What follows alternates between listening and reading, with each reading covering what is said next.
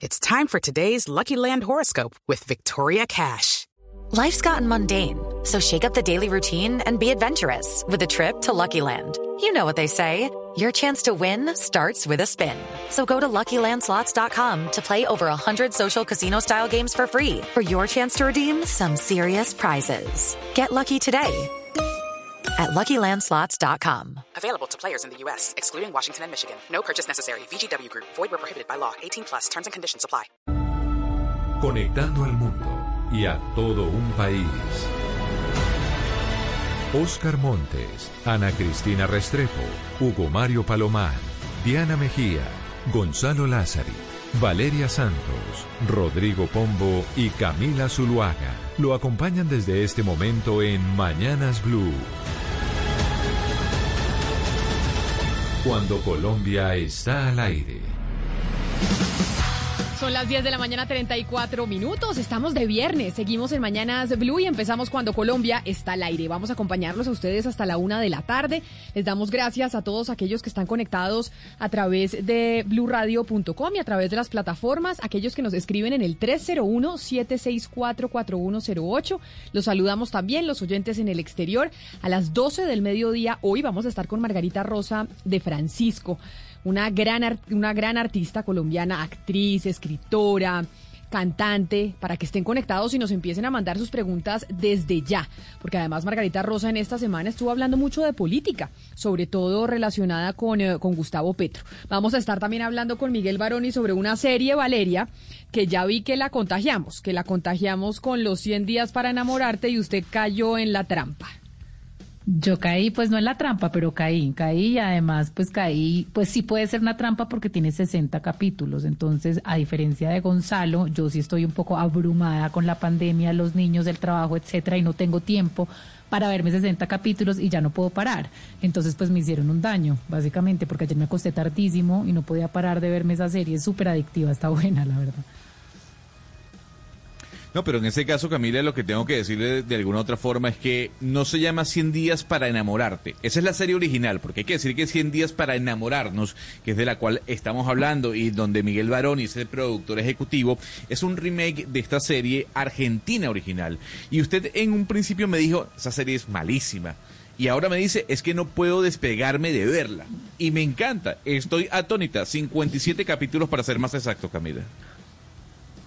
Eso es una novela, eso es larguísimo. Es que 60 capítulos, Gonzalo, ¿en qué momentos se los ve uno? Yo ayer decía, pucha, o sea, cuando voy a acabar, me yo, me conozco y como no puedo parar, me, la, me voy a ver los 60 capítulos del fin de semana y no voy a pararle bolas a mis hijos, no voy a trabajar, no voy a hacer nada porque es extremadamente adictiva. Y sabe que también me impresionó que está muy bien actuada. Me impresionó que hay dos mujeres mexicanas que son las mejores actrices de México, una de las mejores, o sea, Mariana Triviño.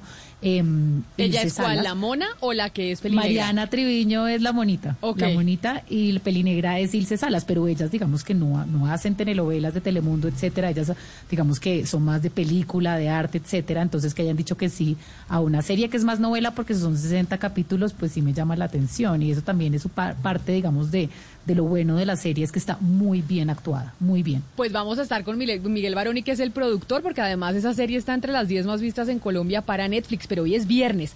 Y en viernes eh, tenemos estas batallas musicales que iniciamos el viernes de la semana pasada. Y hoy los protagonistas son Oscar en Barranquilla y Hugo Mario en Cali. En Mañanas Blue, el mano a mano.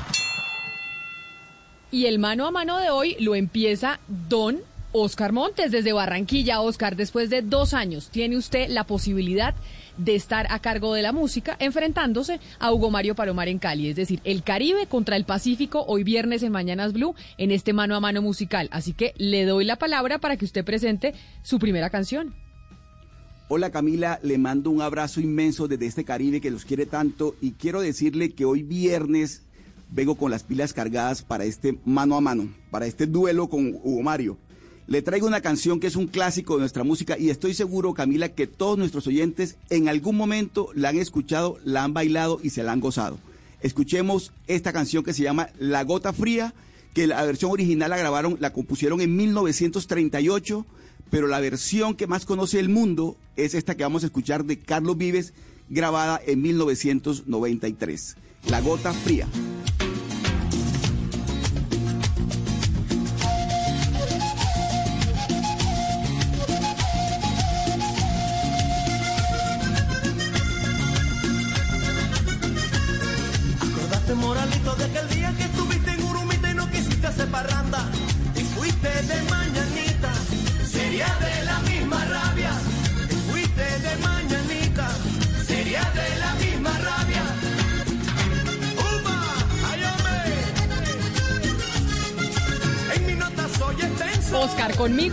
Arrancó mal.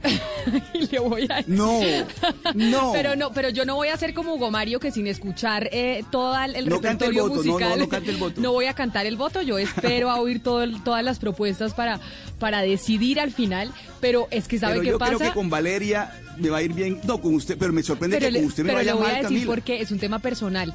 Este disco es que Ah, por ahí de 1993. 93. Exacto. Sí, sí, sí. Y yo, eh, con mis papás, hicimos un viaje Bogotá-La Guajira, Oscar.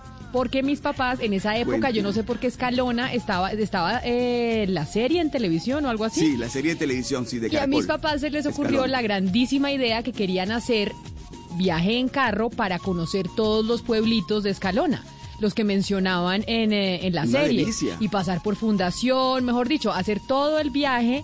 Y eh, durante todo el viaje, que usted se imaginará en carro, que era papá, mamá er- y dos niñas, y yo de ocho años, mi mamá repitió esta canción 588.300 veces, literalmente. Entonces, esta canción me trae el recuerdo de ese viaje y de saber que mi mamá la escuchó 1500 No, esta veces. canción. Así que de Oscar para la mamá de Camila, empezando este mano a mano con Hugo Mario Palomar. Ahora le mienta a mi mamá,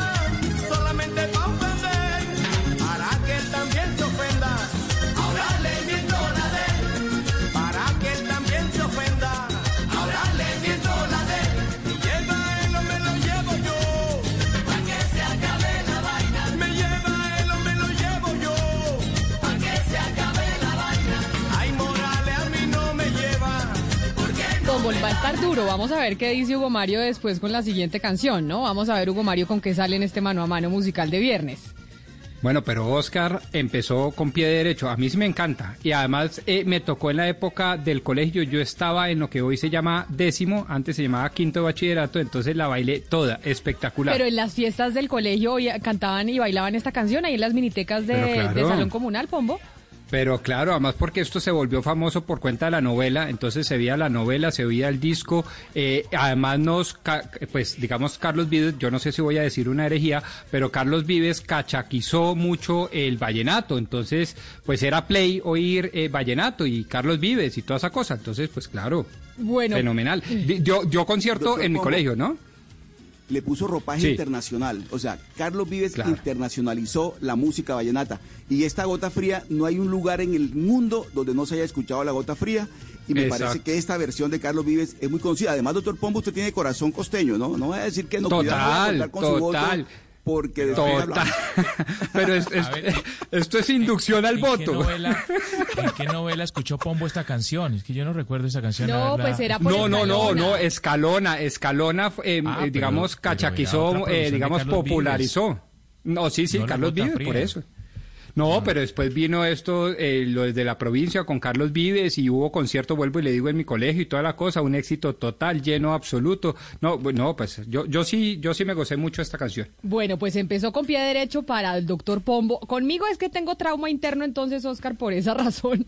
Pero vamos a ver cómo, con qué sale Hugo Mario Palomar. Pero antes de que Hugo Mario nos ponga su canción en este mano a mano del Caribe contra el Pacífico, vámonos para Boyacá que de allá es doña Diana Mejía y nos vamos para Boyacá porque Diana, nosotros hace ocho días más o menos estábamos hablando y comentamos incluso con el director de la CAR sobre la posibilidad de que hubiera contaminación con plomo en el lago de Tota que afectaba a siete municipios del departamento y hubo un pánico gigantesco sobre la contaminación eh, de plomo que tuviera el agua. ¿Qué pasó con eso al fin? Ya se sabe qué dijo la Procuraduría, qué dijo la CAR.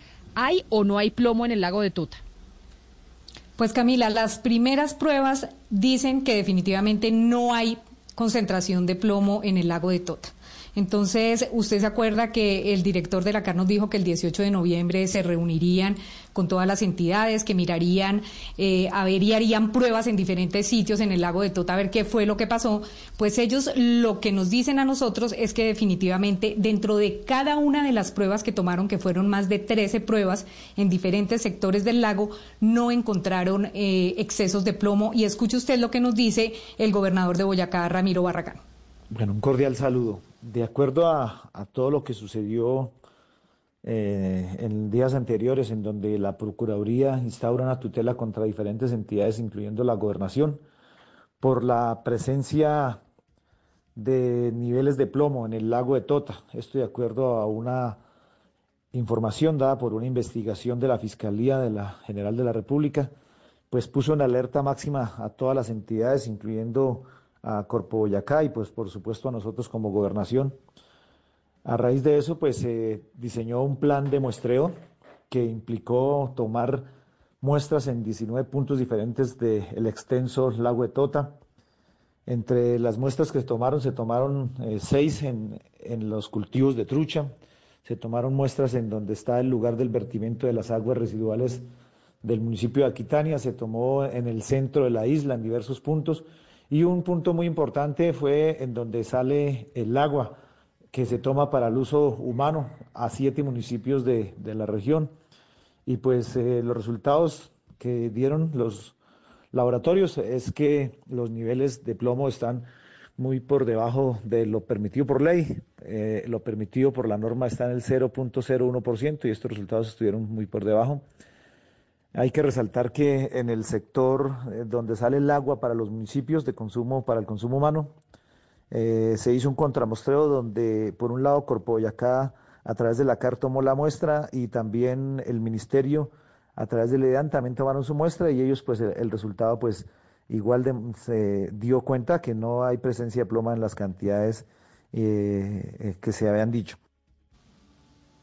que se habían dicho, Camila, se había dicho que había exceso de plomo y que los municipios Sogamoso, Aquitania, Tota, Cuitiba, Firavitoba, Isa y Nopsa estarían en peligro de estar consumiendo agua con plomo, pues les damos la buena noticia de que no es así, de que el eh, director de la CAR en su momento nos había dicho que le parecía un poco ilógico porque ellos hacían pruebas constantemente y nunca había salido plomo. Entonces, lo que sí es cierto, Camila, es que el lago de Tota sí está contaminado, sí tiene contaminación. Que dice el gobernador sobre la contaminación del lago, pero que no es de plomo.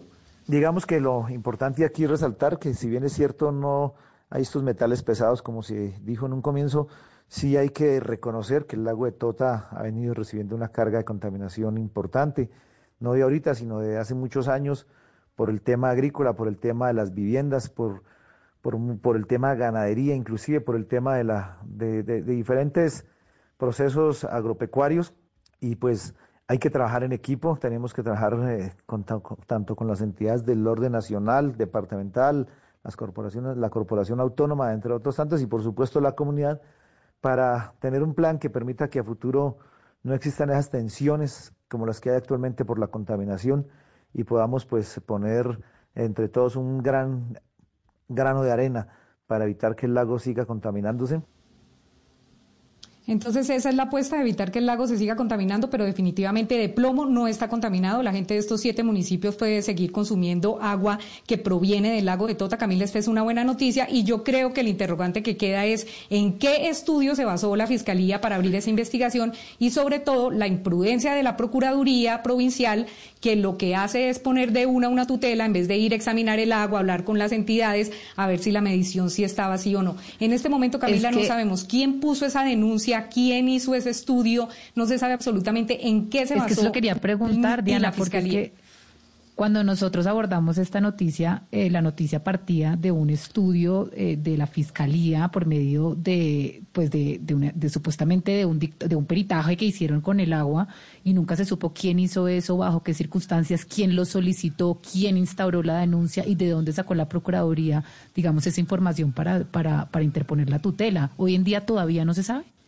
Hoy, hoy en día todavía no se sabe, la Fiscalía todavía no ha dicho en qué se basó, si fue una denuncia anónima que llegó a la Fiscalía, si es una investigación que están haciendo ellos eh, eh, por alguna cosa que escucharon o por una investigación de oficio. Mejor dicho, no se tiene ni idea de dónde sacaron ellos eso de la medición de plomo y lo peor, no se tiene ni idea porque el procurador, en vez de hablar con las entidades regionales, antes de ponerles una tutela, no hizo las mediciones con ellos y los acompañó para no causar esta alarma en siete municipios que ya estaban comprando agua en bolsa hasta para bañarse. Entonces, eh, la buena noticia, le repito, es que estos siete municipios pueden consumir agua proveniente del lago de Tota porque no tiene excesos de plomo. Diana, pero a pesar de esta sin duda muy buena noticia, a mí me parece que este tipo de noticias lo que desnudan una vez más es el abuso, llamémoslo así, político, no quiero entrar en el adjetivo politiquero, pero sí político de un instrumento tan hermoso como lo es la acción de tutela. Y lo digo por una sencillísima razón, y es que es una de las poquísimas acciones en donde el tema probatorio pasa a un quinto lugar. Usted simplemente aduce pues un perjuicio eh, irremediable, un perjuicio irremediable que vulneraría obviamente uno o varios derechos fundamentales y ahí está, ahí está su tutela. Doctor y el Pombo. tema probatorio queda eh, muy relegado y eso hace que entonces los jueces terminen desplazando de manera, a mi juicio, inadecuada a, eh, a la técnica, a los expertos o incluso a otras ramas del poder público. Eso me parece que es lo que está desnudando este tipo de noticias. Doctor Pombo, pero mire, usted llama la atención sobre el elemento jurídico y es muy importante que así sea. Pero ¿qué tal el pánico? El pánico que causa la información cuando fue cuando se dio a conocer en su momento. Claro. O sea, el pánico que produce en los habitantes de esos siete municipios. Es que es una manera irresponsable de manejar la información por parte de quien la suministró en su momento de la fuente original de la, de, de la, de la, de la noticia.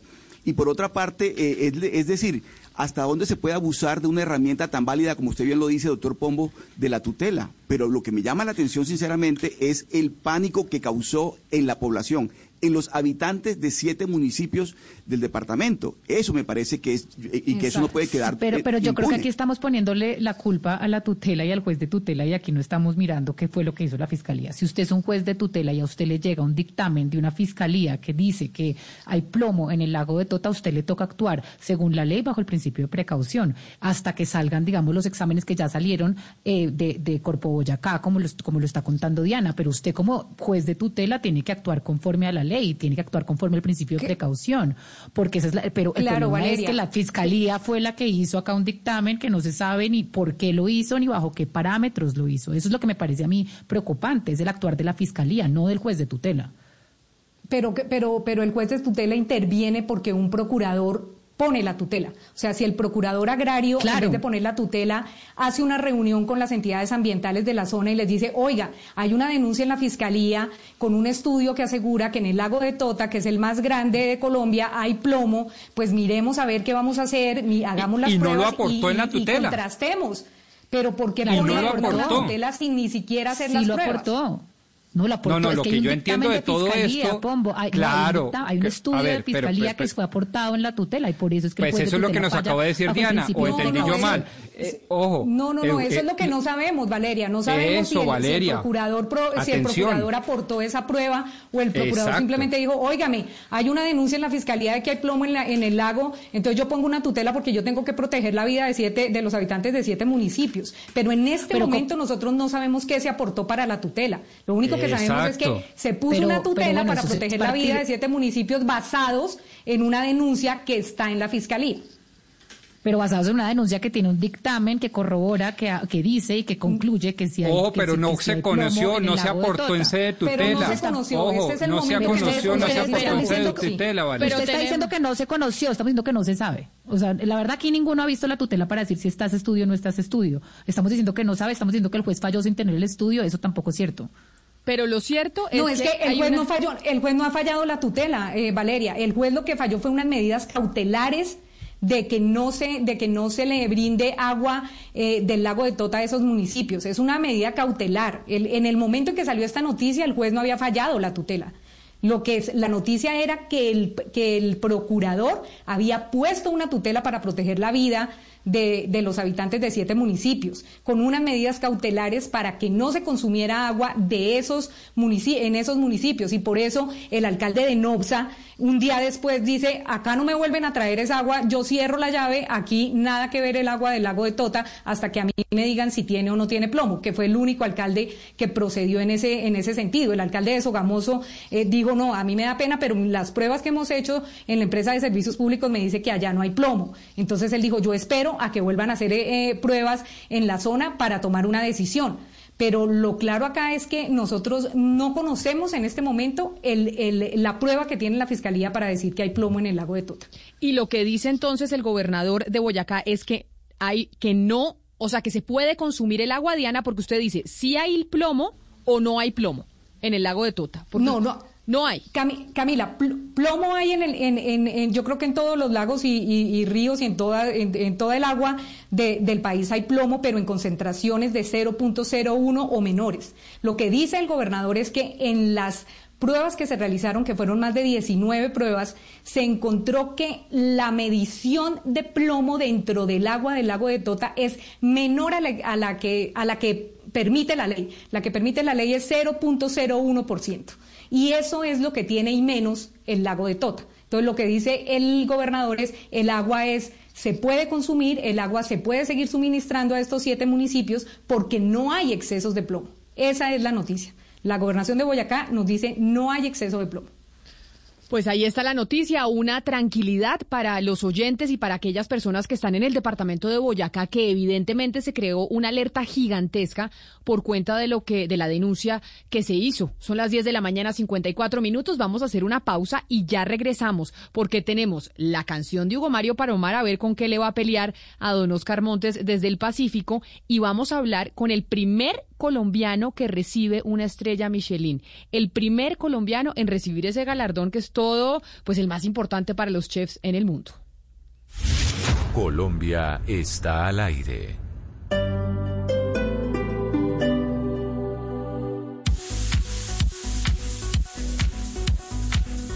Continuamos en Titán Plaza Centro Comercial con toda la alegría de celebrar la Navidad, de hacer felices a los clientes y hay un sorteo sensacional. Gana Titán Navidad 2020. Esto entregará 30 tarjetas débito de Titán por 2 millones de pesos cada una. Para participar en el sorteo, los clientes pueden inscribir sus facturas en los puntos de información o a través de la página web.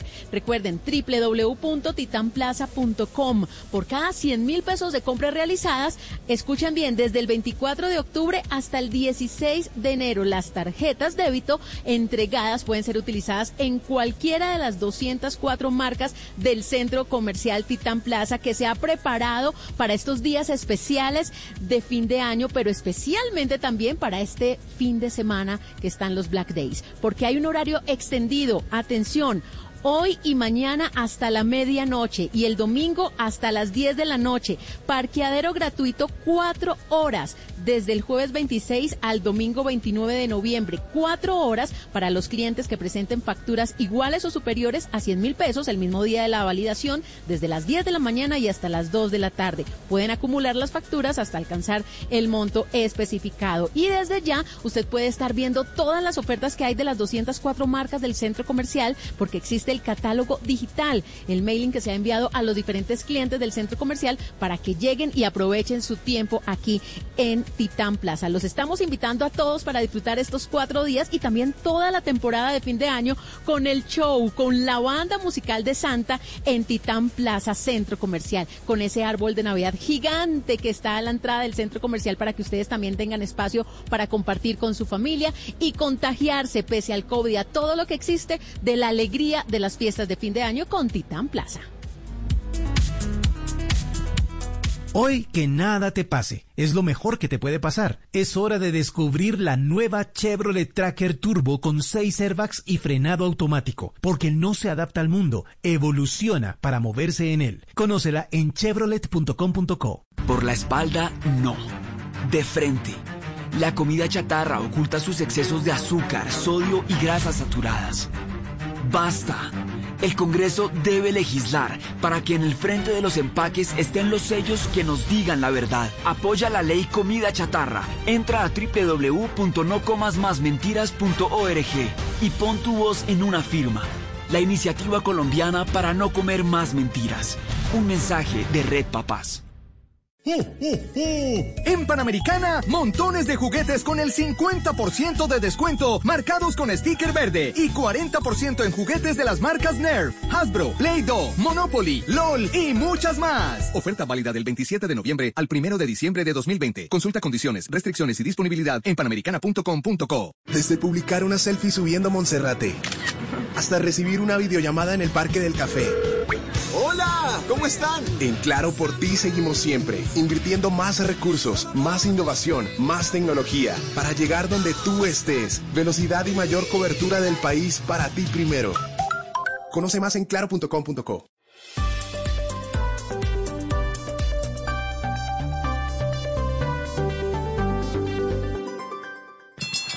En Mañanas Blue, el mano a mano.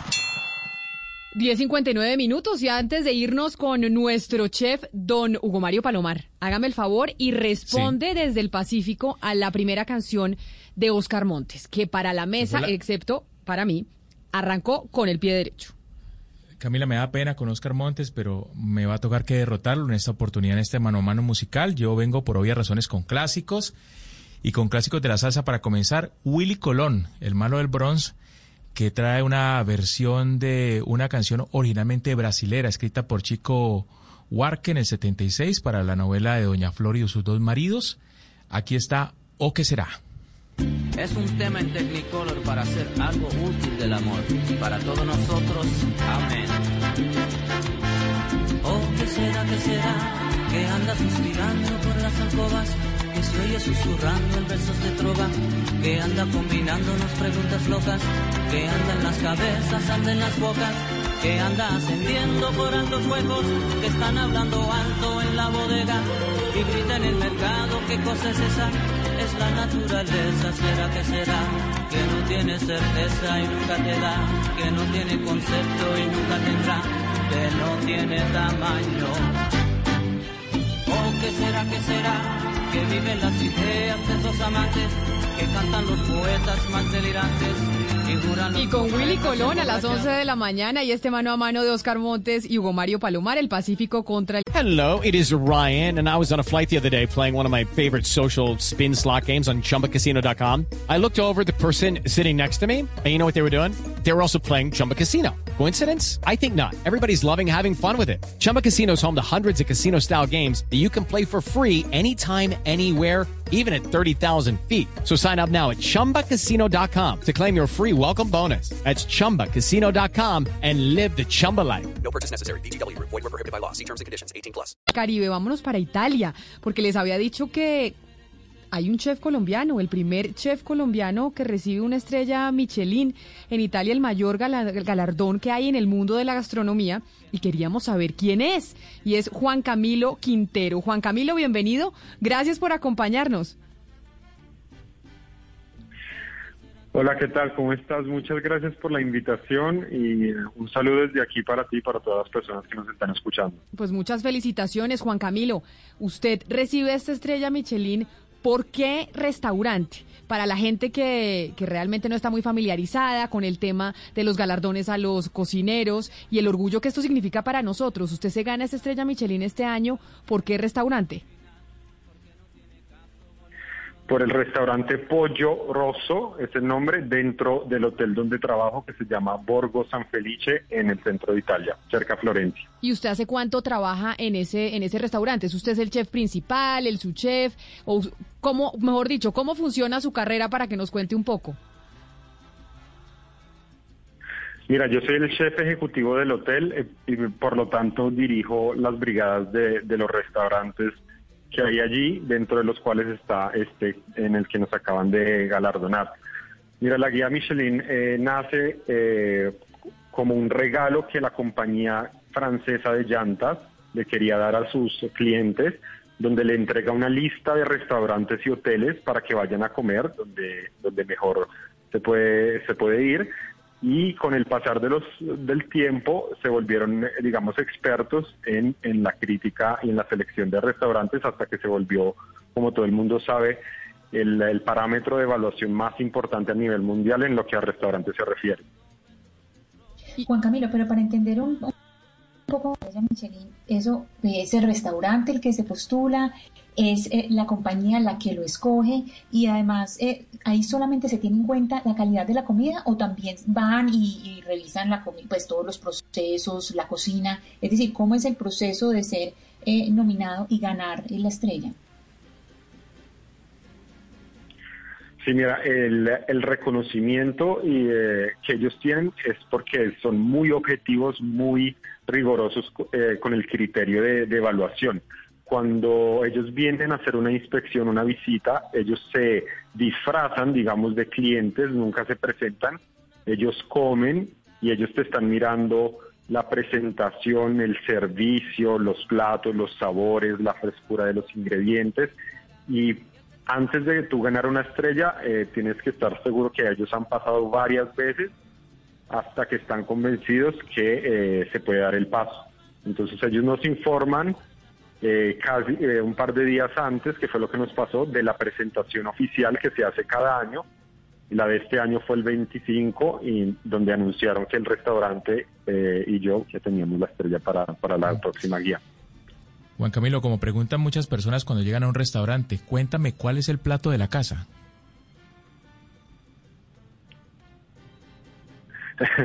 el plato de la casa, a ver, eh, les voy a contar un plato que eh, recuerda mucho también a mis raíces, porque yo soy, yo viví 20 años en Colombia, llevo 10 años en Italia, pero ha gustado mucho una entrada que nosotros hacemos con palmitos, logré encontrar eh, ingrediente fresco, de, digamos, típico nuestro, exótico, y eh, servimos una sopa de mariscos, de calamares, eh, que pescan todos los días y nos traen. Nosotros estamos a una hora de, la costa, aquí en, en Toscana, eh, estamos hablando del centro de Italia.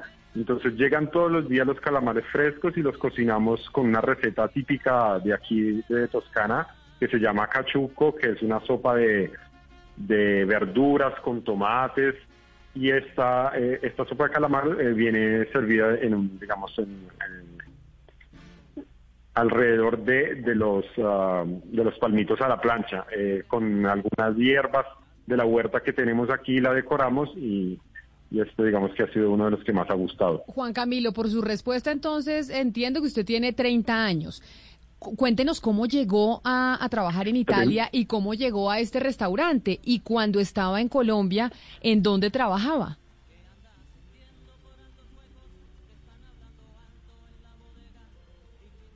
Juan Camilo, teníamos un poco de delay, pero vamos a ver qué, qué pasó. Yo no sé por qué teníamos delay, parece que estaba por, eh, por WhatsApp, se oye delicioso y, y, y, Pombo, le da a uno hambre ya. Claro que a usted no le gusta tanto ir a restaurantes, ¿no? Usted no es de, usted no es de los míos.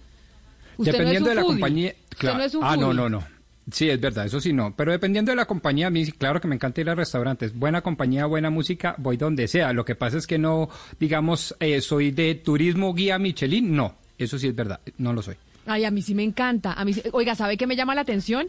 Que el, el chef Juan Camilo dijo que estaba hace 10 años en Italia y yo siento que es que ahora habla más italiano y empieza a olvidársele el español. ¿No le pareció, Pombo? Como que la gente que, que dura mucho tiempo viviendo en otro país, hablando otro idioma, como que se empieza a trabar hablando español. Ya, ya, ya trastrabillaba un poquito, cierto. Pero creo que es cachacazo. Juan Camilo eh, Quintero Cachacazo, ¿o no? Juan Camilo Quintero le- Cachacazo, vamos a ver si retomamos eh, la comunicación. Por lo pronto, Valeria, ¿le, ¿le gustó la canción de Hugo Mario?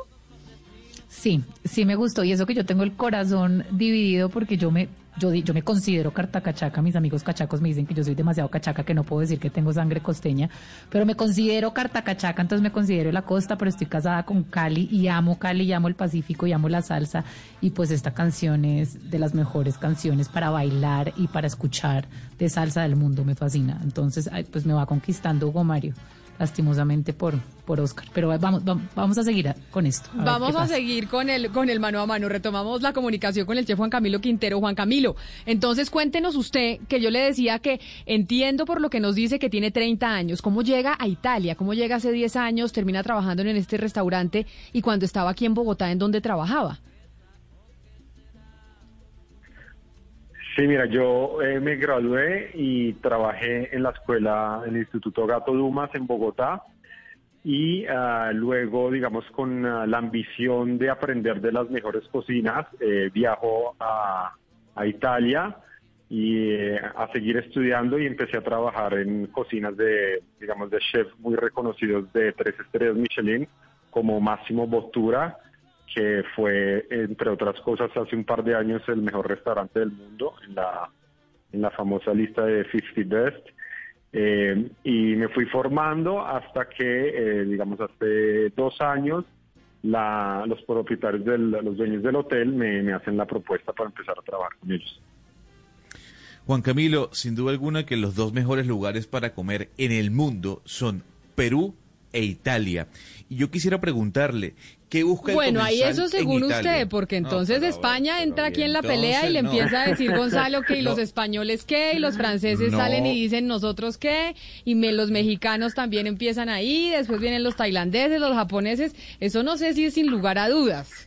No Eso, voy a entrar dicho. en esa discusión, Camila Zuluaga. No voy a entrar en ese debate en este momento. Pero Juan Camilo, ¿qué busca el comensal en Italia? El que se siente en su mesa. ¿Qué busca degustar? ¿Qué sabor? ¿Qué textura? Mire, eh, nosotros cuando tenemos que hacer una receta nueva, la primera, eh, el primer objetivo que tenemos es que cuando la persona se ponga la cuchara o el tenedor en la boca, tiene que tiene que gozar, tiene que sentir placer, ¿no? Entonces tiene que, tenemos que, eh, todos nuestros objetivos van en esa dirección. Luego, los ingredientes tienen que ser de altísima calidad y eso quiere decir que seleccionamos lo mejor que el territorio donde nosotros estamos nos ofrece. Es decir, que eh, obviamente estando en Italia, como usted bien dice, es uno de los países más reconocidos a nivel mundial por su gastronomía. Nosotros seguimos muchas de las eh, recetas y utilizamos los productos típicos de aquí. Entonces eso, eh, digamos que con criterio, de vez en cuando uno puede eh, ser más creativo y como en el ejemplo que le di antes, podemos utilizar un ingrediente más, más exótico. Pero quien viene a comer aquí eh, al restaurante de nosotros seguramente busca y quiere sentirse en Italia y probar lo mejor de los ingredientes del, del lugar. Juan Camilo, yo quiero preguntarle sobre eso de ser creativo con la cocina, porque eh, yo tomé unos cursos de cocina y salí con una pregunta después de tratar de aplicar lo que aprendí en la cocina, y es si uno eh, genera esas habilidades en la cocina basado en el instinto o más bien en la disciplina, el estudio y seguir recetas. Yo le se lo pregunto porque sí quiero saber si, si, si usted que se dedica a esto, pues nos puede decir si uno nace con este talento de la cocina o más bien pues crea disciplina y estudio alrededor de volverse el mejor chef de- del país en este momento. Mira, eh, yo estoy convencido que para eh, ser un buen cocinero, primero hay que prepararse, estudiar y aprender las bases, ¿no? Entonces, eso pasa por saber uno antes, la, eh, hacer un, pongamos un ejemplo, un buen ajiaco y cuando yo lo sé hacerlo, ahí sí automáticamente tengo eh, una, un tiquete para pasar al, punto siguiente que es crear otra cosa. Pero si yo quiero crear antes de saber cocinar, digamos, eh, las cosas eh, que para todo el mundo eh, convencionalmente son eh, ricas, muy probablemente voy a irme por un camino que es mucho más largo y mucho más dispendioso. Entonces, seguramente eh, se necesita talento, se necesita sensibilidad muchísima para, para poder eh, eh, sorprender, ¿no? Porque en fin de cuentas, cuando tú pagas una experiencia en un restaurante fine dining o gourmet, eh, es una elección que tú haces como si el plan del viernes fue era ir a- al teatro o a, o a cine. El sábado tú escogiste ir a este restaurante donde te tienes que, donde te tienen que atender muy bien, donde tienes que gozar porque comes muy bien, pero también donde te dan un valor agregado que es algo que te sorprende, un sabor, un, aroma, eh, un vino.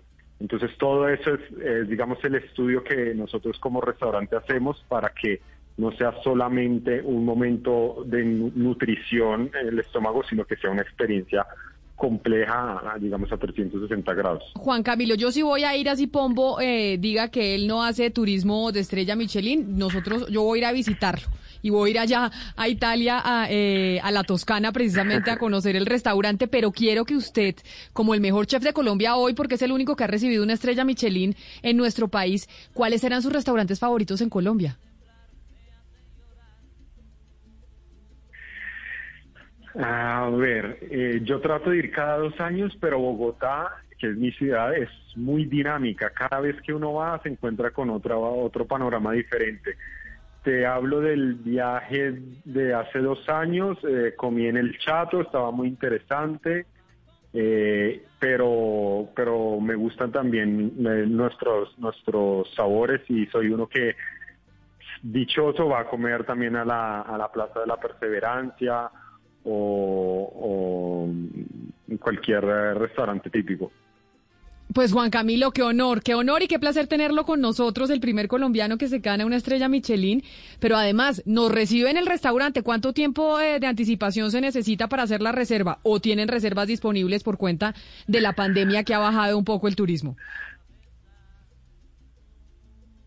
Sí, mira, yo creo que el COVID ha golpeado este gremio en cualquier lugar del mundo, eh, en cualquier nivel, desde el restaurante gourmet hasta el restaurante casual o de comida rápida. Nosotros tuvimos que reducir eh, el número de habitaciones en el hotel para garantizar las distancias y los protocolos de seguridad.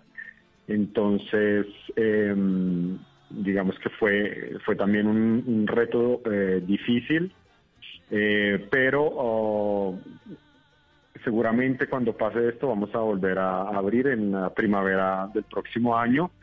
Y con la reserva no ah, todavía no somos tan tan tan cotizados para, para que no encuentre el lugar. Seguramente con una semana antes ya, ya, ya puedes lograrlo. Bueno, pues lo vamos a ir a visitar Juan Camilo Quintero, que es chef bogotano, el primer colombiano en llevarse esta estrella. Mil gracias y feliz tarde. Yo no sé por qué tenemos delay con Italia, porque tiene usted un delay de dos segunditos por el celular, para que vea que no solo Pombo, las redes en Colombia son regulares, allá también en el primer mundo. Juan Camilo, mil gracias por estar con nosotros.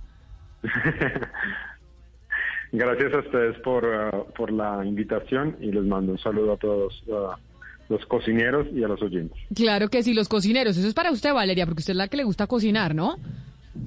A mí me gusta cocinar, pero eh, por eso le pregunté eso a Juan Camilo, porque es que a mí me gusta cocinar, pero yo sí hago como una mezcolanza de lo que haya en la cocina y cuando aprendí, hice un curso de comida francesa que es como que usted le enseñan la receta, tiene que seguirla al pie de la letra con básicamente con, con pesa, con porción, etcétera, y yo soy malísima para eso. Entonces eres un poco como, hay veces las cosas no me quedan como me deberían quedar, pero digo, ¿será que es que entonces me falta disciplina y aprender más o más creatividad o dedicarme más al tema? Y pues él nos respondió muy bien para usted cocinar sí tiene que saber unas bases y tener una educación básica Claro, para poder empezar a improvisar. Primero hay que seguir la receta, primero usted sigue el librito y después cuando ya sea una ducha en eso, ahí sí ya Y no al empieza usted a improvisar, exacto. A no ser que usted sea Sí, pero pues para una eso, genio. pero para eso usted tiene que ser medio milimétrica y pues tiene que en verdad eh, siga- seguir lo que dice la receta exactamente y tener los, todos los ingredientes y yo soy más bien mala para eso, entonces de repente pues hay veces no me queda tan rico. Va. Pero bueno, nos tiene que invitar a, co- a comer y que usted cocine. Eso es lo que tenemos que Sí. hacer. ¿No, Sí, porque llegamos todos con hambre, sí, porque llegamos ¿Qué? todos con an- antojados. sí, sí. ¿Cuál es, cuál, es Pero- su, pero- cuál es su receta estrella, Valeria? Uy, no sé, tengo, tengo diferentes.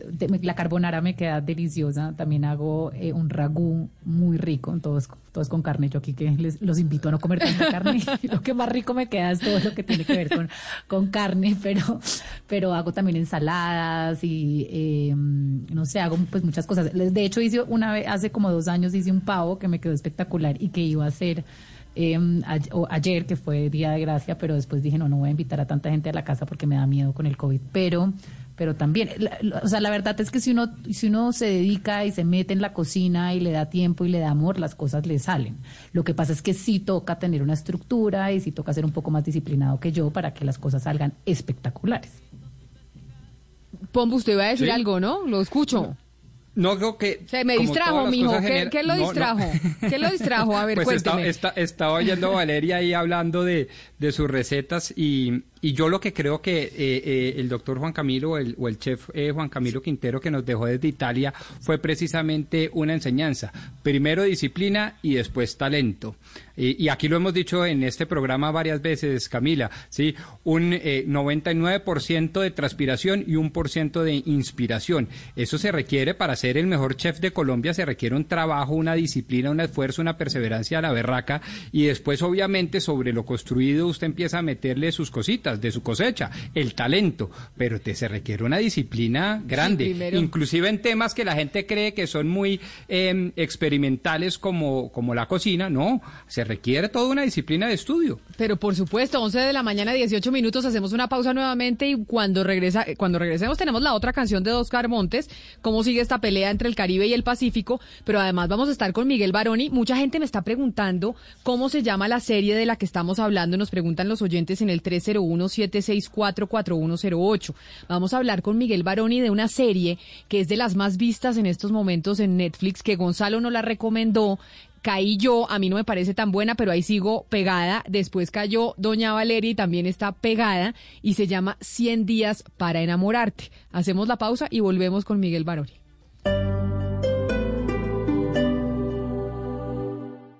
Hoy que nada te pase, es lo mejor que te puede pasar. Es hora de descubrir la nueva Chevrolet Tracker Turbo con 6 airbags y frenado automático, porque no se adapta al mundo, evoluciona para moverse en él. Conócela en chevrolet.com.co. Aprovecha Cybertigo. Celulares con descuento y regalos de verdad, pasándote a Tigo Pospago. Visita nuestras tiendas. Válido hasta el 2 de diciembre de 2020. Más información, condiciones y restricciones en tigo.co.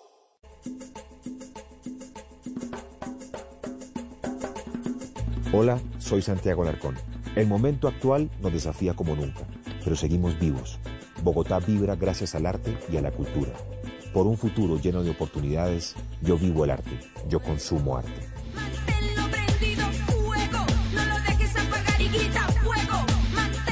Instituto Distrital de las Artes y Dartes, Alcaldía Mayor de Bogotá. Continuamos desde Titán Plaza, que también se une a estos días especiales de descuentos. Hasta el domingo ustedes van a tener la fortuna de disfrutar en las 204 marcas que tiene el centro comercial de unas promociones increíbles, pero además con el fin de disminuir el impacto en la economía de los centros comerciales y sus establecimientos que han tenido que soportar como consecuencia de la pandemia, pues Titán Plaza, centro comercial, ha implementado algo maravilloso, el Marketplace. Este funciona a través de la página web para vender en línea. Están vinculados ya casi el 75% de todas las tiendas del centro comercial, sobre todo aquellas que antes no contaban con los medios para abrir su propio espacio electrónico. Esto es buenísimo porque ya las marcas, unidas a las que ya tenían su respectiva tienda virtual, pues hacen parte de esta plataforma para generar mayor presencia en línea, alcanzar el público digital y sobre todo mejorar la experiencia de los clientes a la hora de comprar, porque se brinda la posibilidad de tener lo que usted necesita en las 24 horas del día, con una dinámica de compra fácil, simple, intuitiva, segura y lo mejor, inmediatez en los pedidos. Así que en los 103 días que lleva al aire este Marketplace, Titan ha tenido más de 18 mil visitas todos ustedes pueden acceder de una manera muy fácil. Es importante destacar, por ejemplo, que se pueden realizar pedidos al seleccionar la marca o el producto direccionando al link de WhatsApp para realizar el pedido o de pronto la URL del e-commerce propio de la marca. También la pasarela de pagos cuenta eh, está integrada para generar mejor experiencia de usuario y así optimizar los pedidos, los pagos inmediatos y lo mejor, automáticos. Sin duda, este servicio es una apuesta para adaptar la tecnología en la era digital y así brindar nuevas y mejores experiencias a los clientes, por supuesto, en Titán Plaza.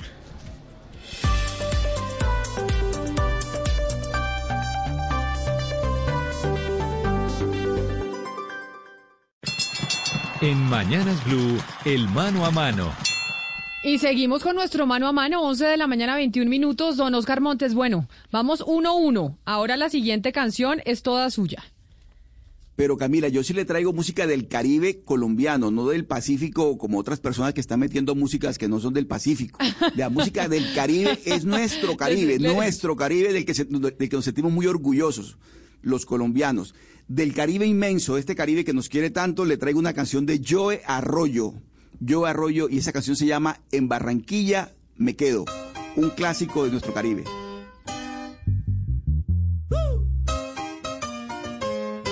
Vacila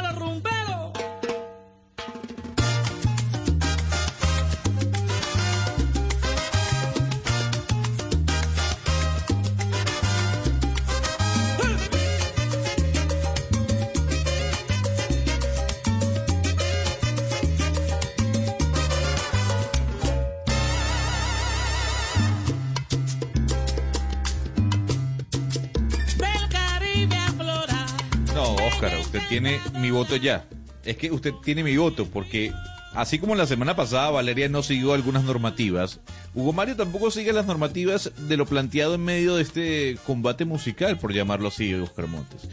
Hugo Mario trae una canción de Willy Colón y usted pone a Carlos Vives y ahora a Joe Arroyo. Ya tiene mi voto, no hace falta escuchar más nada. no, Pero, a ver, usted tiene, y- tiene ver, que pero no, escuchar. No, no, pero, pero miremos las, las reglas de juego. Es que, a- a- ¿acaso dijimos que era música regional? No, es un mano a mano entre la música que le gusta al señor Oscar Montes, que vive en el Ah, Caribe, y la música que me gusta a mí, que vivo en el Pacífico.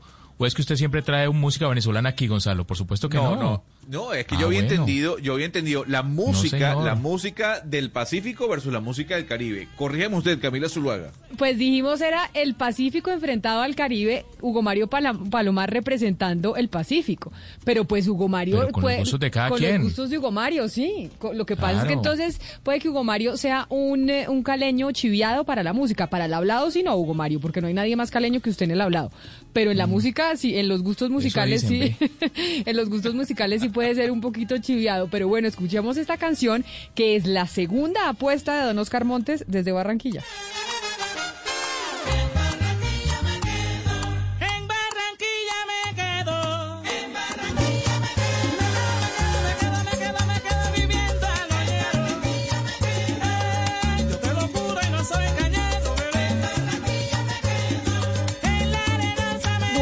Oyendo esta música de fiesta, ahora vámonos a hablar con Miguel Marón y tengo, Gonzalo, a todos los oyentes regañándome, diciéndome que no se llama 100 días para enamorarte, que se llama 100 días para enamorarnos. O sea, no he podido con el, con el nombre de la serie.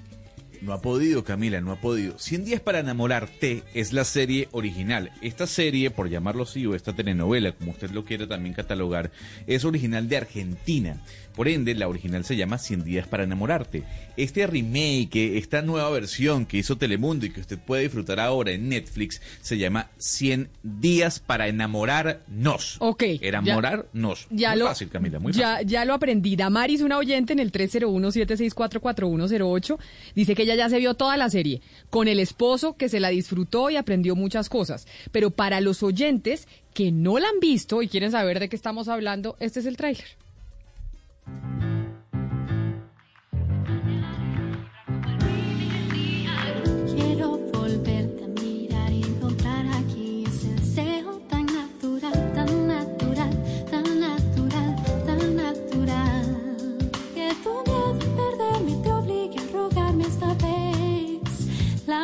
No, esta es la canción. Se equivocó aquí Don Freddy en el, en el máster. Vamos con el tráiler. Me quiero separar.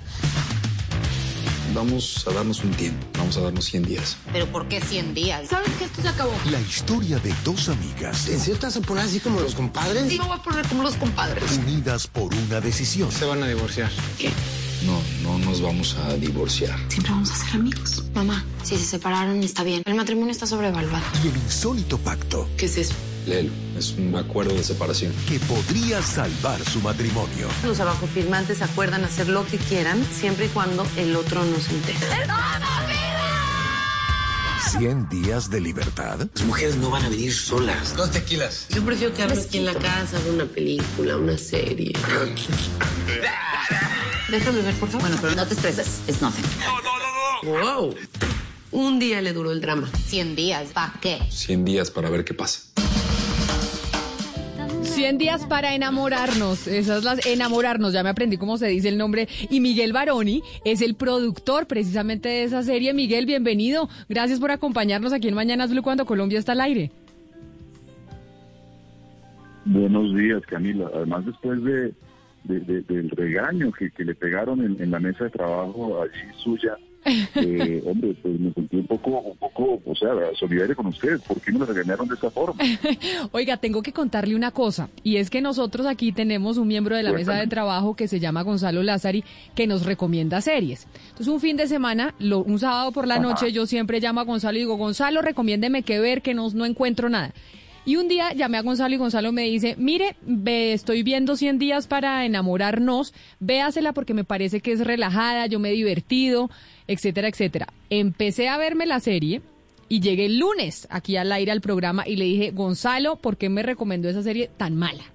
¿Por qué razón usted me recomendó eso? Me parece que además las colombianas y las venezolanas las pintan como si fueran eh, siempre unas eh, que se meten en los matrimonios y se, se sube ese estereotipo que hay en los Estados Unidos de que las venezolanas y las colombianas son las que siempre eh, terminan dañando los matrimonios de las mexicanas, etcétera, etcétera. Hubo toda una pelea y le quiero decir que no me he podido despegar de la serie. Y Valeria Santos de México tampoco se ha podido despegar de la serie y estamos todos viéndonos la serie como locos y está en, en- dentro de las primeras series más vistas en, en Netflix, que es lo que hace que esta serie uno se enganche de semejante manera. Acá Gonzalo no hizo sino regañarme, decirme si ve, yo le dije que era buena y usted me dijo que no y ahí está pegada viéndosela. Sí, yo pienso que es eso. Yo pienso que, que un poco, un poco Camila, la, respuesta está en la pregunta, y es que genera polémica, no hay, na- no hay nada que hacer. Genera polémica y usted sabe que, lo importante, como decía mi madre, en paz descanse, que hablen bien, papito, que hablen mal, pero que hablen. Y eso es lo que genera la serie, porque la serie eh, nace además en un conflicto, es un hecho real. Sebastián Ortega, que es el, el creador de la serie, el escritor original, el que se inventó la serie, eh, está en un momento, estaba hace, no sé, cuatro, cuatro años, seis años, no me acuerdo, no, no tengo la, separándose de su esposa, después de un matrimonio muy largo, eh, con, con hijos, él creo que tenía cuatro hijos en ese momento con su esposa, y estaba en este problema tan serio, metido en, este tema tan difícil, que es una separación, y además con hijos, en fin, todo esto. Y él decía, Dios mío, ¿por qué no, no tengo la posibilidad de, de, unos días para ver si realmente me debo separar o no me debo separar, probar la, pues, la posibilidad, la, posi- la posibilidad de probar, de darnos un tiempo, de darnos realmente unos días para, para separarnos y para volver a enamorarnos o no. Y entonces, a raíz de eso empieza esta serie, que empieza como, como una sinopsis, donde, básicamente es como arrancan todas las- las historias nuestras, las historias que contamos en todo el mundo, una idea.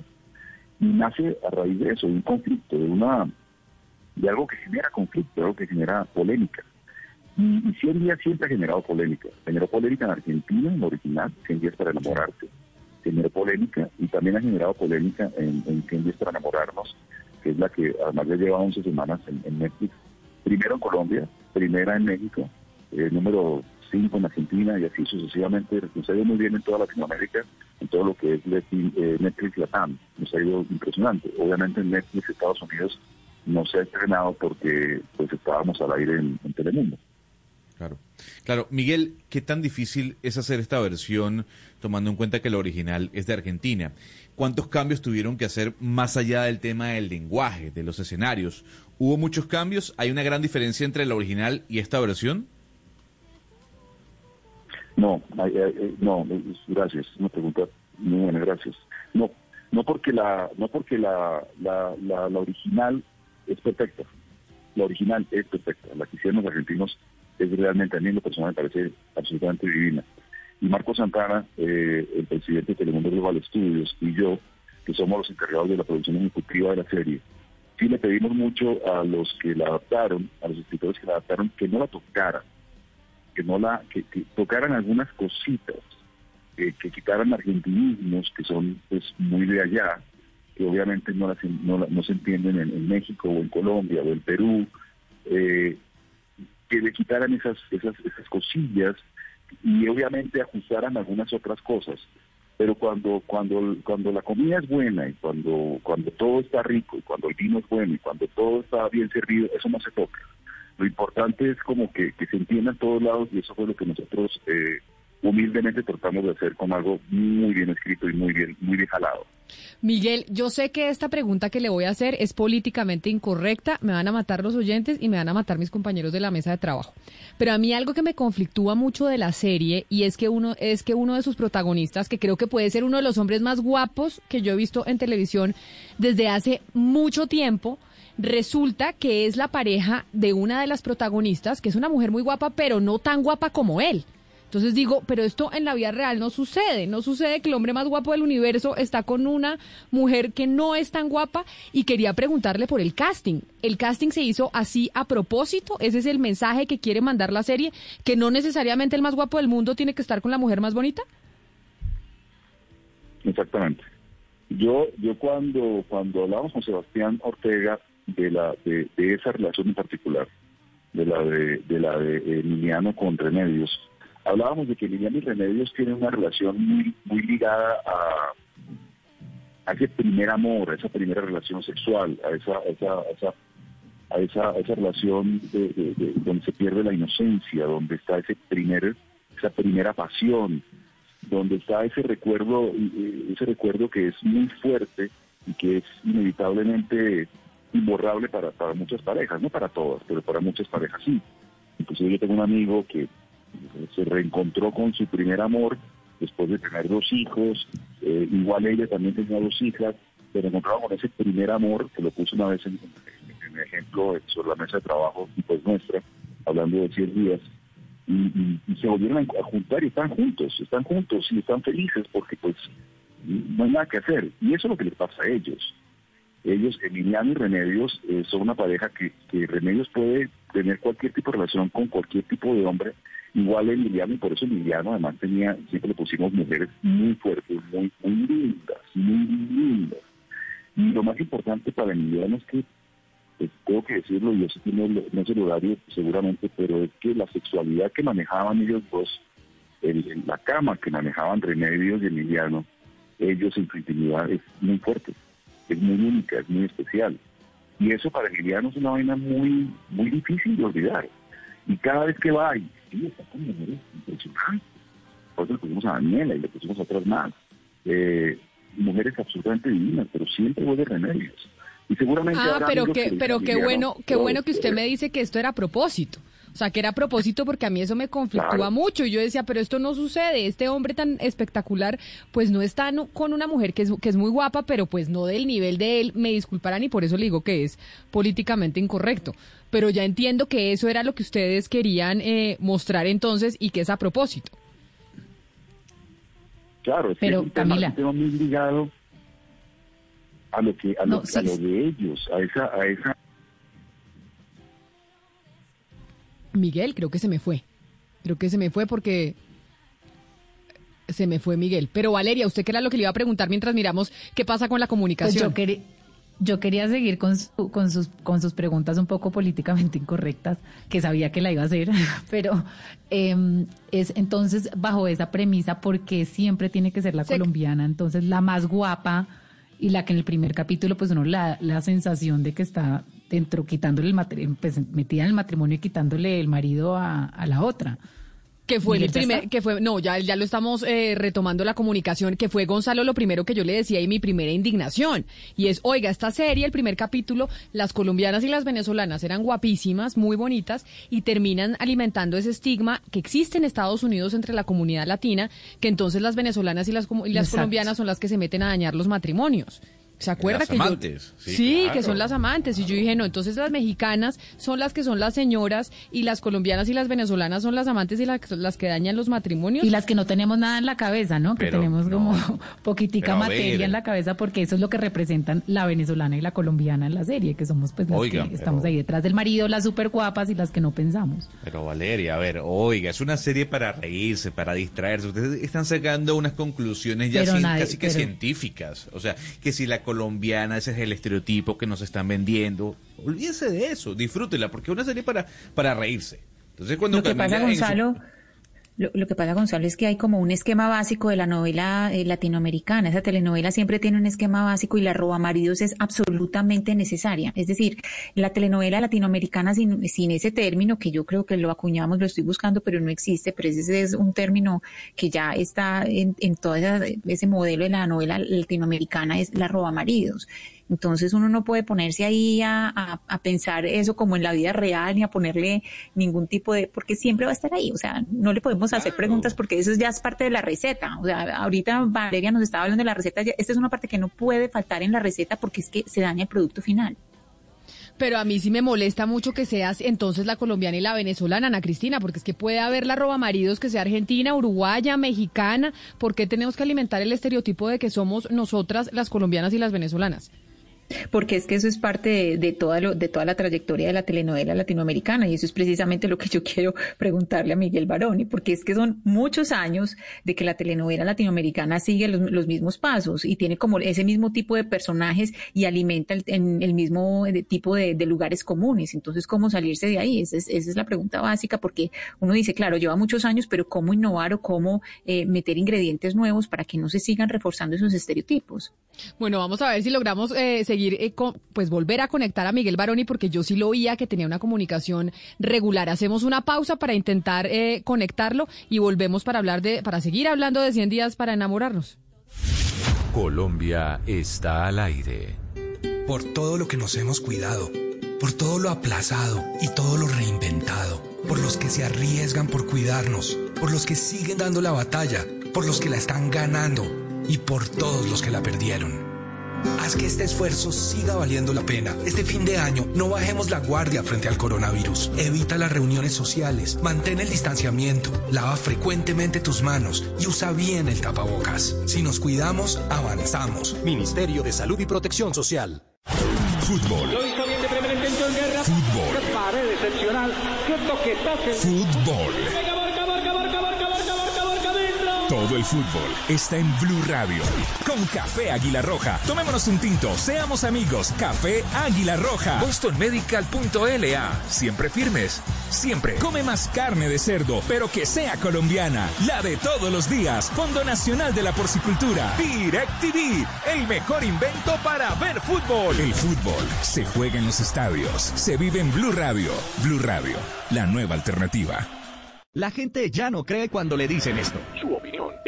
Importante para nosotros. Así es, opinas y no pasa nada. Nosotros vamos a cambiar eso. Ahora, tu opinión es muy importante para recibir bonos en entradas a cine, comida, ropa, almacenes. de Ingresa ya a chl.com.co e inscríbete gratis. CHL, nos das tu opinión. Nosotros te damos beneficios. Hoy, a las 12 y 15, luego de las noticias del mediodía en Mañanas Blue, cuando Colombia está al aire, muy de viernes, estaremos hablando con la actriz, cantante y escritora Margarita Rosa de Francisco. En Medicamentos Colmed sabemos que una buena decisión hace la diferencia. Con Colmed estamos llegando a miles de hogares colombianos hace más de 40 años con medicamentos genéricos de alta calidad. 40 años de experiencia que lo dicen todo, porque nuestros medicamentos cuentan con toda la tecnología que te mereces. Medicamentos Colmed, una compañía del grupo Procaps. En Mañanas Blue, el mano a mano. Y antes de, retomar la comunicación con Miguel Baroni, tengo que irme para Cali, donde Hugo Mario que me está reclamando que es que no van a poder votar por él porque no le hemos dado espacio para poner su canción. Entonces, don Hugo Mario, vamos con el Pacífico y su canción en este mano a mano a ver si logra pues reponerse frente a la mesa. Desde Cali, eh, porque además en Cali nos gusta la música latinoamericana, traigo música latina. Esta inicialmente era una bachata lenta que luego Celia Cruz en el 92 convirtió en un bolero que hoy es un clásico de la música latinoamericana. Se llama nada más y nada menos Camila que Te Busco.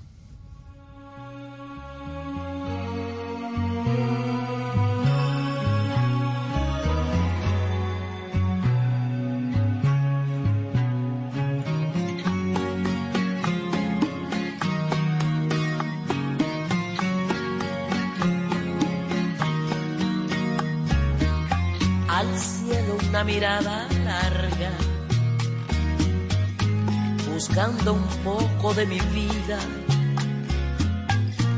Mis estrellas no responden, para alumbrarme hacia tu risa, olas que esfuman de mis ojos, a una legión de tus recuerdos, me roban formas de tu rostro, dejando arena en el silencio, te busco perdida entre sueños. Ahí le doy mi voto a Hugo Mario. En esta canción, Hugo Mario se llevó mi voto por ahora. Mejor dicho, en la votación preliminar, en la encuesta, le doy mi voto con esta canción. Sí, no, me da pena con Oscar, me parece que lo va a aplastar en este mano a mano. Pero déjenme retomar la comunicación con Miguel Barón. Y Miguel, ¿nos escucha bien? Sí, muy bien, estaba escuchando ahora Te Busco. Te busco, sí señor. Y es que estaba Valeria que quería seguir con las preguntas políticamente incorrectas con esta serie que nos tiene a todos los de la mesa de trabajo o la mayoría pegados con la serie. De hecho, la esposa de Pombo, Pombo, su esposa ya se la vio completa. ¿Usted sabía que se vio la serie de principio a fin? ¿Ya se terminó todos los capítulos? Creo que va por la tercera repetición. Sí, y eso es pelea familiar porque como hay un televisor, entonces pues toca. Sí. Entonces, Valeria, adelante. Miguel, siguiendo con las preguntas políticamente incorrectas, eh, pues sí llama la atención que básicamente las guapas que no tienen mucho en la cabeza, en el cerebro, y básicamente las quitamaridos son la colombiana y la venezolana. Y nosotros siempre hemos tenido como ese estigma en Latinoamérica y en Estados Unidos de ser las guapas, pero que no pensamos y que estamos detrás de todos los maridos. ¿Esto también fue a propósito o fue una casualidad? Eh, ¿Con qué Valeria estoy hablando? Valeria Santos. Doña Valeria, ¿cómo está? Bien, Miguel, muy bien. Pegado a su serie, enganchada, ¿Cómo me va? tiene. Bien. Ah, muy bien, muy bien. Muy bien, es que Valeria la conozco hace mucho tiempo. Eh, y mi esposa también. Bueno, la serie Sí. no, eh, mira, lo que pasa es que inclusive el tema de que fuera Daniela, que es esta mujer colombiana eh, bellísima y, y, y, pues modelo que todo el mundo conoce, Daniela Botero fue algo pues accidental. Lo que pasa es que acuérdate que Daniela no entra a separarlos a ellos. Daniela es una, eh, diseñadora que pues ellos creen, o ella cree que, lo que quieren hacer es un, un menace o sea, que quieren tener una relación entre los tres, una, una cosita entre los tres. Y ella pues dice, ah, ahorita lo que quieren es hacer un trío, y aparece el trío, y obviamente sabemos que lo que quería era un trío musical, pero ella no está metida ahí. Después ya, ya el tema de, de Remedios y Emiliano, es que Emiliano es un tipo que no quiere compromisos, es que no, él- nadie está separando a Remedios de Emiliano, Remedios y Emiliano están separados porque ellos quieren, porque inclusive Emiliano es un tipo, es un tipo que no quiere, es un tipo médico, muy guapo, moto, vaina, casco, divertido, divino, un apartamento, un loft eh, delicioso en Houston. O sea, el tipo no quiere compromiso, nadie los está separando. Ellos dos se separan entre ellos porque no pueden estar juntos. Obviamente lo que hablábamos ahora, ellos se ven y también se enloquecen, no pueden resistirse. Pero a ellos dos, a Emiliano y a Remedios, nada los separa. Y a Constancia y a Plutarco tampoco. Constancia y Plutarco llevan 20 años de matrimonio. Eh, Constancia y Plutarco, Constanza y Plutarco han, cometido el error, que no significa que sea eh, siempre así, o sea, que sea, es que es equivocado trabajar juntos, no, yo no estoy diciendo eso, pero ellos, al estar trabajando juntos durante tanto tiempo, haber montado esta empresa de abogados, que se encargan además de separar gente, o de no separar gente, pero se encargan básicamente de eso, eh, pues llevan mucho tiempo y se, y se ha gastado la relación, pero nada los está separando. Cuando Plutarco, cuando Plutarco se mete con, con la primera mujer, que también fue, fue algo coincidencial que lo hiciera eh, esta actriz venezolana preciosa. Eso le iba a no- decir, no porque es que es Scarlett Ortiz. Scarlett Ortiz, que es preciosa, salió en Betty la Fea. También la pintan como esa mujer venezolana que es súper mostrona, Pero así Scarlett- pero mujerón. Scarlett, Scarlett es todo lo contrario, es todo lo contrario, porque el personaje de Scarlett es un personaje que utilizó a Plutarco para separarse de su marido hace, no sé, cinco años, quedó con toda la plata del mundo, se encuentran en un bar, se nota que a ella le gustaba Plutarco, o sea, le gustaba, me refiero a que cuando se estaba separando su- de su marido, dijo, coño, qué abogado tan bello, tan lindo, y de pronto se lo encuentra y está separado. Ella no está metiéndose a separar a nadie. Acuérdate que Constanza se fue de la fiesta, le pegó un bofetón a Plutarco, se fue de la fiesta, ella no quiere seguir con Plutarco, y cuando vuelve, Plutarco le dice, mire, no, no, no nos separemos, hagamos esta vaina más suave. Démonos 100 días, démonos 100 días para ver qué pasa, démonos 100 días para enamorarnos, démonos 100 días. Hacen todo el tratado, dicen toda la cosa, y después Emiliano le dice a Plutarco, brother, vámonos de fiesta. No, es que no sé si irme de fiesta. Brother, usted tiene permiso de ir de fiesta porque ustedes firmaron un contrato. Usted tiene por contrato la posibilidad de irse a divertir. Vámonos. Y se van a un bar y la encuentran allá. No es que ella se meta, la encuentran allá. Eso es para hablar en, en sentido, eh, sentidos normales, como si Katy y yo decimos, ok, vámonos 100 días para enamorarnos, para ver 100 días, para ver qué pasan 100 días. Se va Katy por tu lado, no voy Katy yo por mi lado, y Katy se va y se rumba con un man, yo me rumbo con otro man. No significa que el pobre man que se mete con Katy quiera separarnos, o que la pobre hija que se meta conmigo quiera separarnos. Significa que nosotros dos hicimos un pacto. Nadie está Pero, Miguel. nadie, ellos dos se quieren separar. Pero Miguel, a ver, la receta eh, de, de la telenovela latinoamericana pues necesita ciertos elementos que siempre están ahí, eh, digamos la roba maridos o el marido víctima que pobrecito se lo roban pues contra su voluntad, llega otra a robárselo. Esos son partes de esos ingredientes básicos que tiene que tener. Cuando es un remake, que es eh, el caso... esta no. Esta no la Eh, tiene. Esta no la tiene porque está, está todo lo contrario. Mira, está, está en su versión original. O sea, en la idea original de Sebastián es todo lo contrario. Te recuerdo que ellos dos no, ellos dos se, eh, inclusive él no se quiere separar. Ella es la que se quiere separar. Todo lo hizo, todo lo hizo en contra como de lo, del- de, lo, de lo típicamente eh, normal, digamos. La novela como tal no es muy tradicional, digamos. Es más, yo creo que no es nada tradicional. Y yo, y yo, Miguel, le quería preguntar sobre eso, sobre lo no tradicional que es, eh, digamos, la serie o novela, eh, porque justamente no sé si ustedes están reinventándose una nueva forma de, de mostrar, digamos, esta cara de las novelas ahora que están en Netflix, etcétera. Uno ve, en- tiene la oportunidad de ver, pues, digamos, eh, una historia donde está la transexualidad, una historia donde hay eh, poligamia, donde hay infidelidad, donde se hablan de muchos tabús, pues, que normalmente en una novela tradicional, pues, no se hablarían. Y también ustedes trajeron a este ingrediente, pues, a dos de las mejores actrices mexicanas que normalmente, pues, no harían novelas. ¿Cómo lograron ustedes esto? ¿Y esta va a ser la nueva apuesta de Telemundo? No, no, no. Eh, nosotros tenemos que, mira, nosotros eh, en Telemundo, eh, Marco Santana y Karen Barroeta, que son pues los que manejan el estudio, eh, hemos sido muy claros eh, y todo el equipo de trabajo, obviamente que estamos alrededor de ellos, hemos sido muy claros en que en que tenemos que llenar todas las posibilidades posibles dentro del mercado. O sea, están cosas como 100 días para enamorarnos, es una, una serie especial, es una serie diferente, cuenta temas distintos, eh, es, es- distinta en todo sentido. Pero también estamos haciendo telenovelas tradicionales, estamos haciendo, haciendo series de eh, series cortas, eh, en fin, nosotros, nosotros eh, la idea es ir como, como cambiando de acuerdo a lo que va generando el mercado, lo que va buscando el mercado. 100 días fue el producto de, de, una aventura en la que obviamente yo tuve la suerte de participar. Pero por ejemplo ahorita estamos haciendo una serie que estoy dirigiendo en, aquí en Miami, que se llama eh, La suerte de Loli, eh, que está impresionante, es una comedia romántica divina.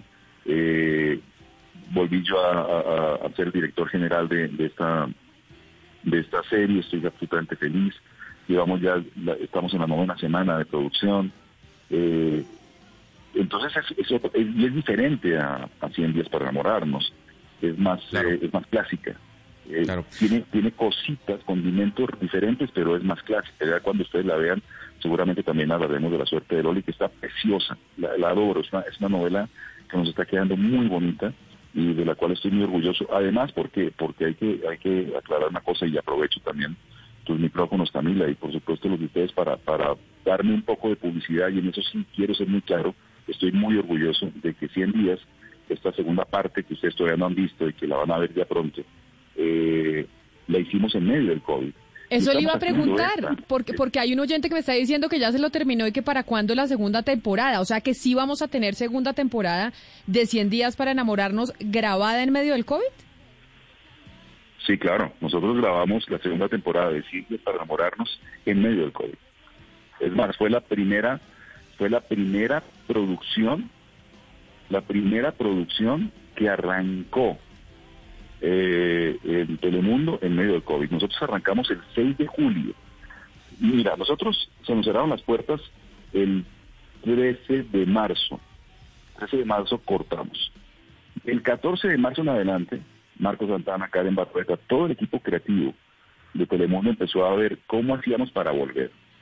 Empezamos a armar todo el protocolo de producción, todo el protocolo de test para volver. Y arrancamos a grabar el 6 de julio.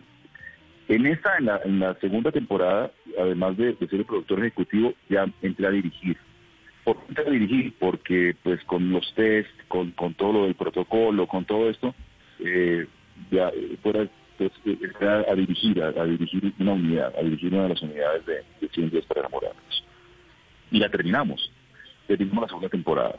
Y ya, ya estamos, y terminamos la segunda temporada. La edición de la segunda temporada la terminamos la semana pasada. O sea, exactamente ocho días. Ya terminamos esto. Eh, Y obviamente ya estamos pues, eh, musicalizando y estamos haciendo todo lo que es expresión de color y todo lo que lo que falta para poder para poder eh, completarla, que no la hemos completado del todo. Eh, pero todo esto lo hicimos en medio del COVID. Yo sí me siento, si me preguntas, eh, a- a- ayer aquí fue acción de gracias. Y yo sí le doy muchas gracias a Dios de, de haber tenido la posibilidad de tener, de tener la valentía, de tener jefes valientes como Marcos, como Karen, como todos los que estamos aquí en Telemundo, pues irnos a grabar en medio del COVID, porque era importante no, no, primero la serie había que terminarla, y segundo, era muy importante porque, pues, el trabajo y, y lo que lo que pasa con la gente, ¿no? Miguel, eh, pero lo cierto del caso es que si esta serie no estuviese en Netflix, tal vez esta conversación no la estuviésemos teniendo. Y es que el impacto que ha tenido la misma es en parte gracias a la plataforma. Por eso le pregunto, ¿es necesario hoy en día para una telenovela, para una serie, en este caso latina, estar dentro de una plataforma para así masificar eh, la acción o en este caso la, la televidencia, por llamarlo así, o a los televidentes, el número de televidentes? Hoy, Hoy en día. yo creo, sí, yo creo que sí, yo creo que, que, que la televisión ha ido, ha ido cambiando, creo que la televisión abierta se ha ido modificando.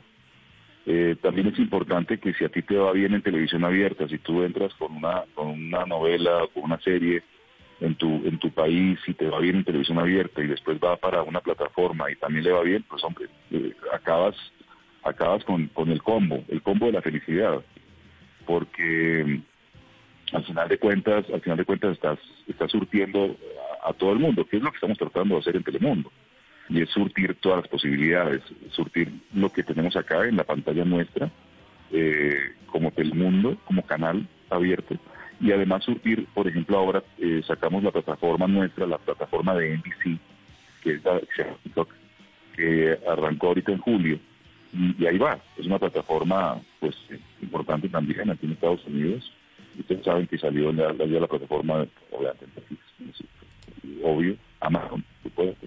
Eh, salió Apple TV, salió también eh, Disney, Disney Plus, y ahorita estamos saliendo nosotros con, con Pico, que es la nuestra. Entonces, nada, hay que, hay que ir a todas las plataformas, hay que ver qué sucede con esta nueva vida, que es esta nueva vida que nos tocó vivir a, a nivel de televisión, y a ver qué sigue. Pues Miguel, mire, yo le quiero decir que nosotros estamos aquí obsesionados con la serie y qué bueno que entonces, o yo no sé si qué bueno, pues que vamos a tener segunda temporada y yo no sé si nos la vamos a seguir viendo, pero seguro, seguro los oyentes sí. Y yo desde hace rato, desde que empezamos a verla, le dije a Gonzalo, yo quiero hablar con Miguel Baroni para que nos explique muchas cosas de la serie que me pregunto cuando me la veo. Así que le doy las gracias por haber estado aquí con nosotros y felicitaciones, porque de verdad que esto sí ha sido un éxito rotundo. Un abrazo muy grande y, y esperamos la segunda temporada entonces. Camila, muchas gracias a ustedes y, ojalá que, les guste la segunda temporada que, que, que la hicimos con mucho amor también y en medio del COVID. En Colombina estamos convencidos que si el mundo es mejor, sabe mejor. Colombina presenta en Blue Radio con Camila Zuluaga una historia con sabor. Colombina, el sabor es infinito. Y a las 11 de la mañana, 56 minutos, Ana Cristina, después de hablar con, eh, con Miguel Baroni, un colombiano haciendo historia sin duda alguna en la televisión desde los Estados Unidos, pero tenemos una buena noticia a esta hora y la tiene usted, de muchas cosas que están pasando en nuestro país, de gente maravillosa que está dejando huella.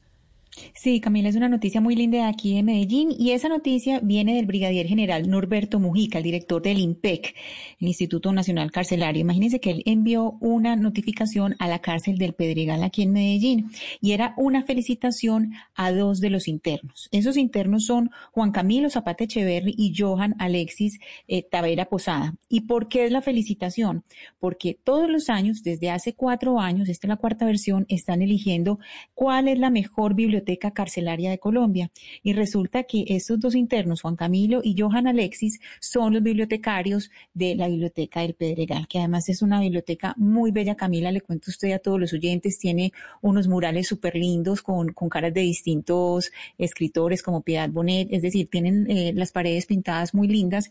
Entonces, estos dos internos son eh, los bibliotecarios, ellos eh, reciben pues eh, una asesoría de la red de bibliotecas de Medellín y se han ganado ese pues ese estímulo tan bonito de tener la mejor biblioteca y además esto también se traduce pues en, en rebaja de penas porque esto es parte de buen comportamiento. Eso le iba a preguntar, Ana Cristina, ¿ya le dieron ese tema de la rebaja de pena? Porque si la pena tiene un fin resocializador, esta es una causal taxativa para rebaja de pena para el, para el preso. Sí, eh, supuestamente pues eso debe traducirse en una rebaja de penas. Pues eso, eh, la vez que estuve en, la biblioteca hace más o menos 10 eh, meses, un poco antes de la pandemia, estuve allá en la biblioteca y estuve mirando pues todo, cómo la tienen organizada, que además es bellísimo, eh, y cómo les dan asesorías. Efectivamente nos decían que uno de los estímulos es la rebaja de penas. Entonces, ojalá les cumplan a, a estos dos muchachos que están haciendo ese trabajo, porque además, por ejemplo, Juan Camilo Zapata pues era un estudiante de la Universidad de Antioquia. Entonces, que, que hagan eso, que, que, esto, este trabajo tan valioso que están haciendo por ellos y por los otros, pues eh, sirva para la rebaja de penas. Así como el tendero que abre aún cuando la mayoría duerme, o la campesina que cuida el agua de la quebrada, o el estudiante que entrena para ser futbolista, así como ellos y miles de colombianos que día a día dan lo mejor de sí. En Colombinas llevamos más de 90 años buscando mejorar todo lo que hacemos. Llevamos un largo camino, pero aún nos queda mucho por lograr y no vamos a detenernos porque estamos convencidos que si el mundo es mejor, sabe mejor. Entra a colombina.com y conoce historias de un mundo mejor. Colombina, el sabor es infinito.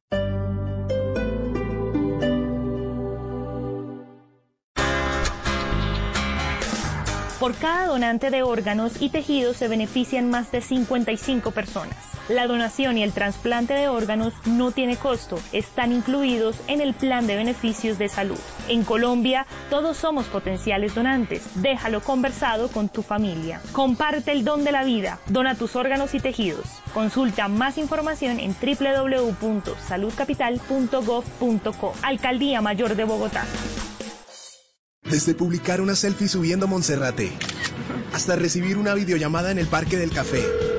Hola, ¿cómo están? En Claro por ti seguimos siempre, invirtiendo más recursos, más innovación, más tecnología, para llegar donde tú estés. Velocidad y mayor cobertura del país para ti primero.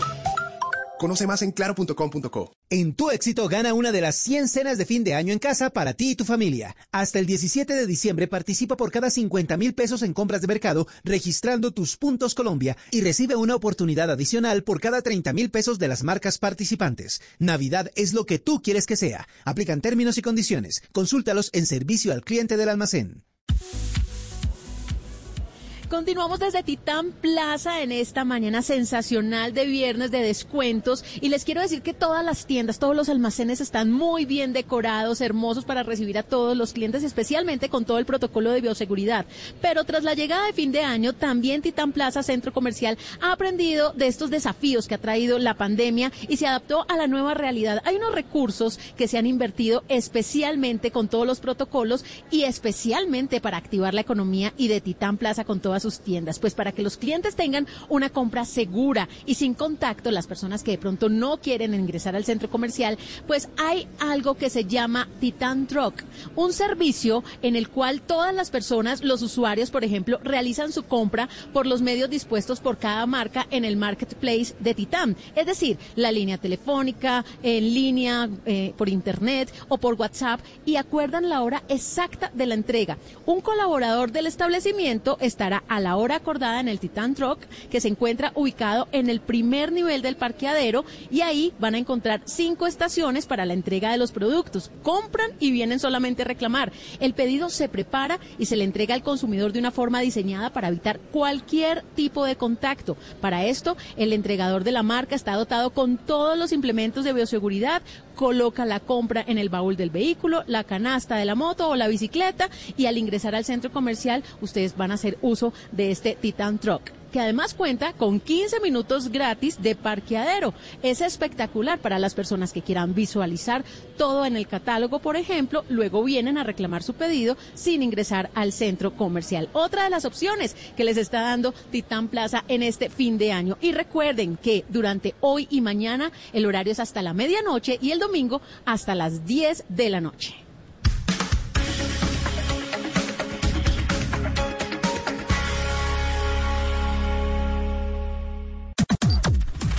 Las noticias del mediodía en Mañanas Blue. Son las 12 del día, dos minutos, y en Blue Radio empezamos las noticias del mediodía para que usted se actualice de lo que está pasando en el país. Y en esta oportunidad también de la mano de Joana Galvis. Joana, buenas tardes. Buenas tardes, Camila y oyentes. Comenzamos porque en segunda instancia fue declarada ilegal la captura de cinco implicados en el atentado al centro comercial andino. El juez confirma la libertad. Michelle Quiñones.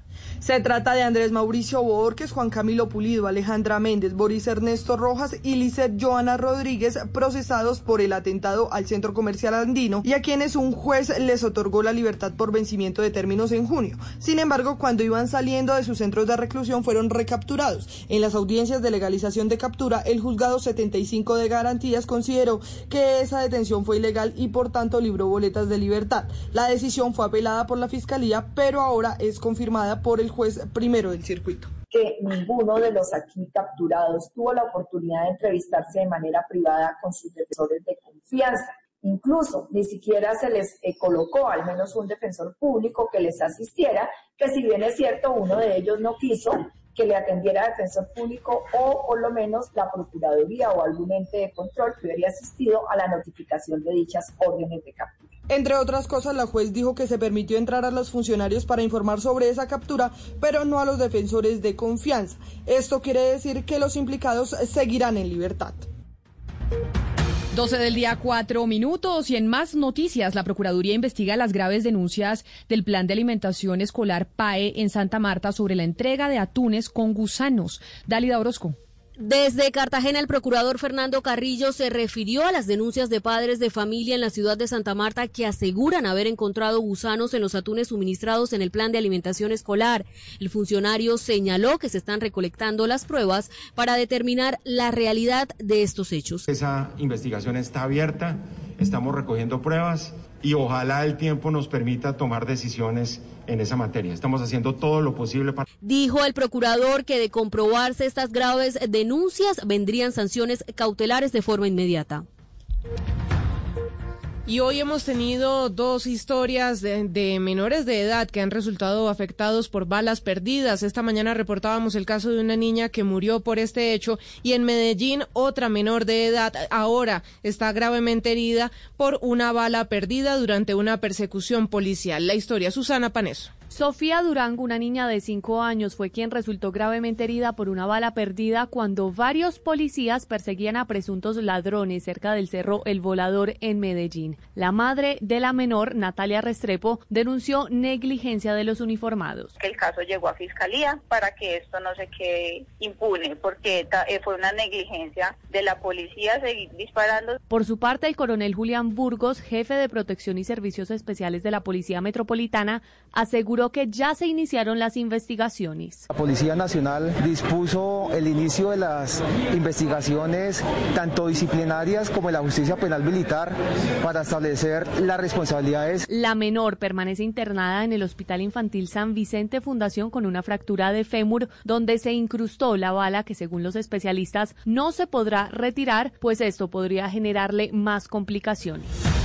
12 del día, 6 minutos. Ante el Consejo de Estado, la defensa del senador Eduardo Pulgar solicitó que sea la Comisión de Ética del Senado quien lo investigue y que no sea la Procuraduría, José Luis Pertús. Buenas tardes. En la audiencia del Consejo de Estado, el abogado del senador Pulgar, Jaime Granados, argumentó que ya hay jurisprudencia que indica que la Procuraduría no puede investigar a funcionarios elegidos por votación popular, como sucedió entonces con la Corte Interamericana al fallar en el caso del exalcalde Gustavo Petro. Por eso solicitó que sea la Comisión de Ética la que investigue al senador. Que al resolver la colisión de competencia suscitada deba optarse, con el mayor respeto, por que sea la Comisión de Ética y de Estatuto del Congresista de la honorable eh, Senado de la República la que finalmente conozca del asunto a que se refiere este conflicto positivo de competencias y no la Procuraduría General de la Nación. Cabe recordar que al senador Pulgar la Corte Suprema de Justicia y la Procuraduría le abrió investigación por ofrecer 200 barras a un juez para que favoreciera presuntamente a un amigo suyo. En los próximos días el Consejo de Estado definirá de quién es esta competencia para investigarlo.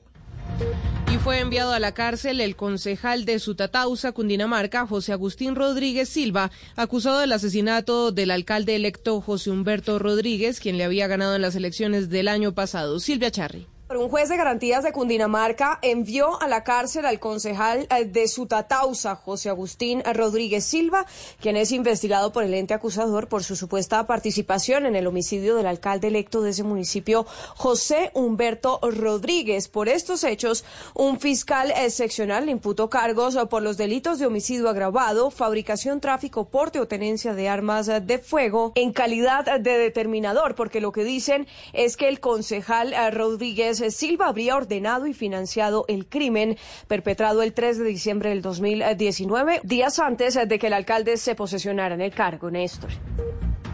En Barranquilla, un juez condenó a más de 37 años de cárcel a alias Tommy Masacre, un señalado sicario que asesinó a un tendero que se negó a pagar una extorsión. La información la tiene Diana Ospina. Tommy Joel Serpa Brito, alias Tommy Masacre, a sus 24 años fue condenado a pagar una pena de 37 años y 6 meses de prisión por el asesinato de un tendero el pasado 24 de febrero que se negó a pagar 5 millones de pesos a la banda criminal Los Costeños. Su condena, según manifestó Orlando Jiménez, vicepresidente de la Unión Nacional de Comerciantes en el Atlántico, es un parte de tranquilidad para el gremio. Sabemos de todas las situaciones que han ocurrido con este señor al que apodan Tony Masacre. Creo que esto es justicia. Tommy Masacre permanece recluido en la cárcel de alta y mediana seguridad de Valledupar luego de fugarse de la URI en Barranquilla. También es investigado por un triple homicidio registrado en Santa Marta en febrero de este año.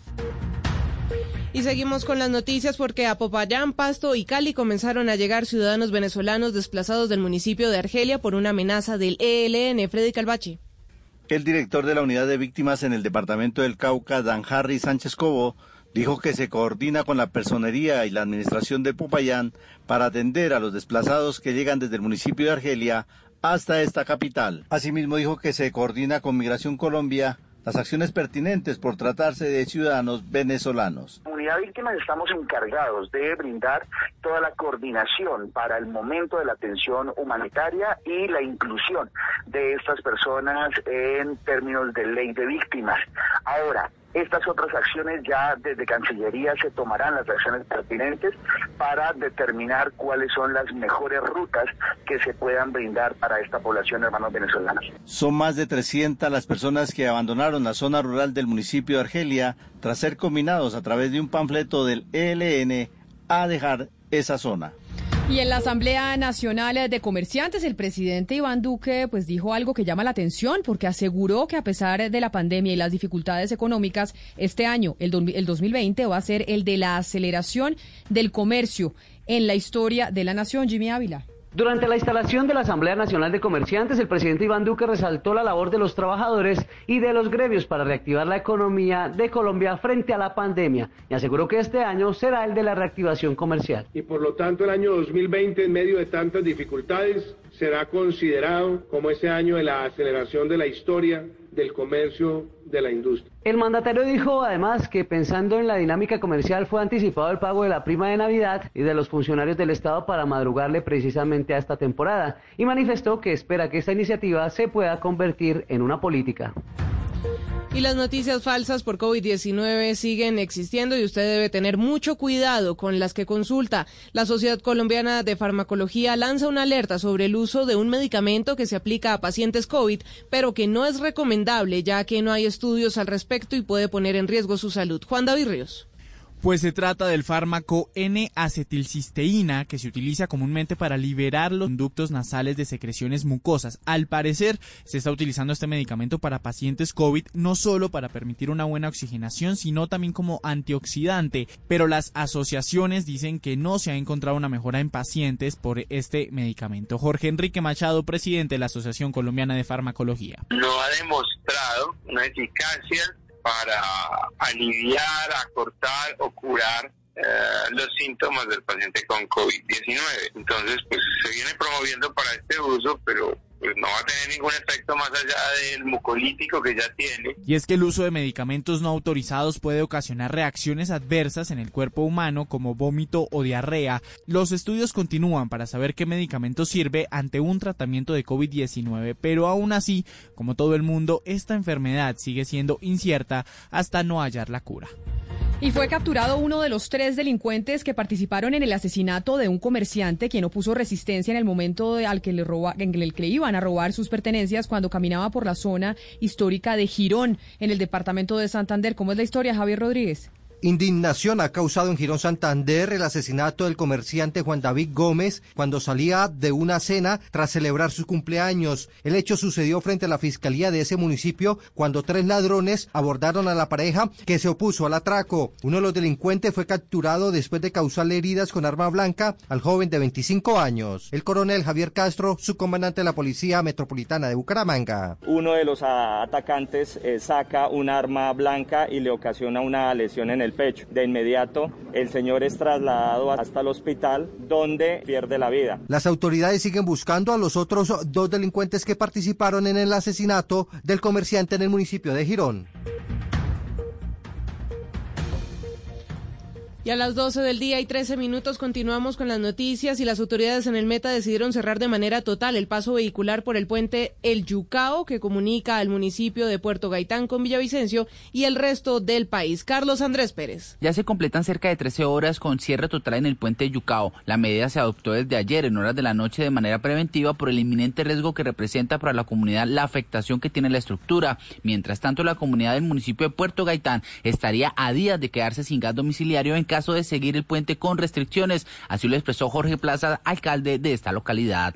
Me manifiesta que tienen gas hasta el día miércoles con la jornada continua como lo han venido presentando y que si se hace racionamiento eh, va hasta el domingo, el próximo domingo. Le pedimos que por lo menos en los dos días siguientes no nos fraccionen el horario del gas. Mientras tanto, cientos de vehículos de la industria de hidrocarburos y transporte de alimentos continúan detenidos a la espera de que expertos evalúen la afectación del puente. La noticia deportiva. La noticia deportiva llega desde Turquía. El delantero colombiano del Galatasaray, Radamel Falcao García, no, así, no se ha podido recuperar de su lesión muscular en pierna derecha y no entró en el grupo de viajeros del club de Estambul para jugar mañana ante el Sport. Con esto, el Tigre llega a 26 partidos de ausencia por lesiones con el Galatasaray en año y medio que lleva en este club. Veremos si Falcao se recupera y está en el próximo juego de su equipo que está programado para el sábado 5 de diciembre. 12 del día, 14 minutos. Vamos a hacer una pausa y después de la pausa vamos a estar con Margarita Rosa de Francisco. Nos pueden enviar sus preguntas al 301-764-4108. Espere que no tengo nada en la tarjeta. Recargo y entramos. Eso no recargue nada. ¿Qué? Ven y nos colamos. Por eso es que las cosas no funcionan. Todos a hacerlo a la mala. Si pagamos, el sistema funciona. Eso no se ponga con esas. Sea serio. Siempre pagando. Hágale a ver pues. Por un Trasmi más Pro, yo pago mi pasaje. Si todos pagamos, todos ganamos. Gracias por cumplirle a Bogotá. Transmilenio. Alcaldía de Bogotá.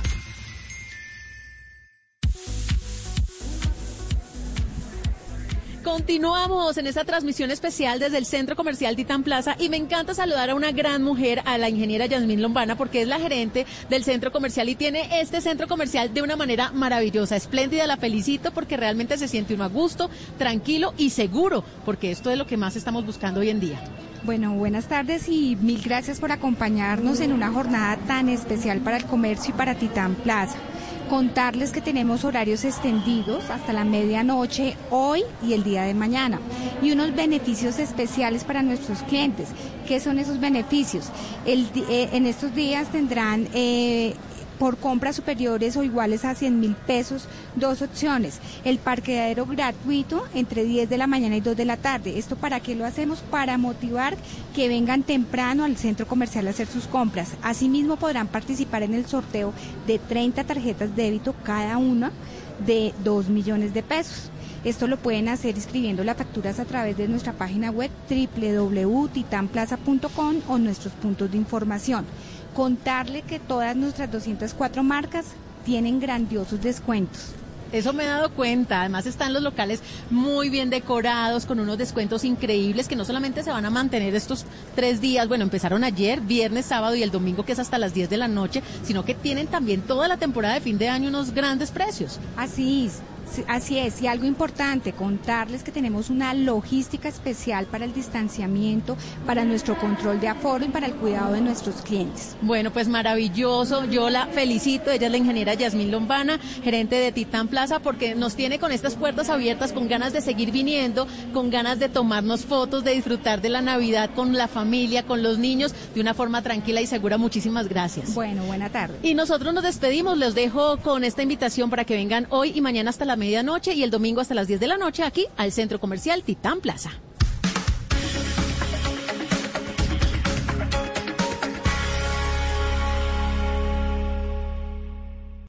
Una señal que se enlaza.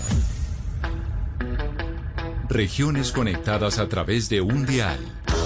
A partir de este momento, Oscar Montes, Ana Cristina Restrepo, Hugo Mario Palomar, Valeria Santos, Gonzalo Lázari, Rodrigo Pombo y Camila Zuluaga analizan y debaten el tema del día. El tema del día. Colombia está al aire. Y a las 12 del día, 18 minutos después de las noticias del mediodía, como lo habíamos anunciado desde muy temprano, nos acompaña hoy viernes Margarita Rosa de Francisco. Quizá, pues la artista más completa que tiene este país porque solo le falta, como dicen a Cristina, pintar, porque de resto escribe, canta, baila, actúa y hemos decidido invitarla porque se ha vuelto un referente de opinión pública en estos momentos en el país. Margarita, bienvenida a Mañanas Blue, qué placer tenerla con nosotros. Desde hace rato la queríamos invitar a que estuviera hablando acá. Sí, Camila, muchas gracias a todos. Gracias a ti. Finalmente me, me, volví valiente y, te acepté la invitación. Sí. Eh, gracias además por la presentación que me has hecho, porque pues es, es un honor ¿no? oírlo. No, pero es que es verdad, es verdad, y yo creo que usted es de las mujeres eh, que son un ejemplo, pero en todo sentido. cómico también. en este país. Y mire, hoy viernes tenemos un mano a mano, y yo sé que a usted le gusta la música porque además la vemos bailar y baila muy bien, y tenemos un mano a mano entre el Pacífico y el Caribe. Yo sé que usted es del Pacífico, pero en este momento, Oscar Montes, reciba usted a Margarita con una canción para ver ella al final a quién le da su veredicto también, para que ella también vote dentro de este mano a mano que tienen usted y Hugo Mario. Camila, mire, esta canción que vamos a escuchar a continuación, yo estoy seguro que le va a encantar a Margarita Rosa. Le va a fascinar porque es Totó la Momposina interpretando un porro de nuestras sabanas que se llama Los Sabores del Porro. Y lo canta Totó la Momposina.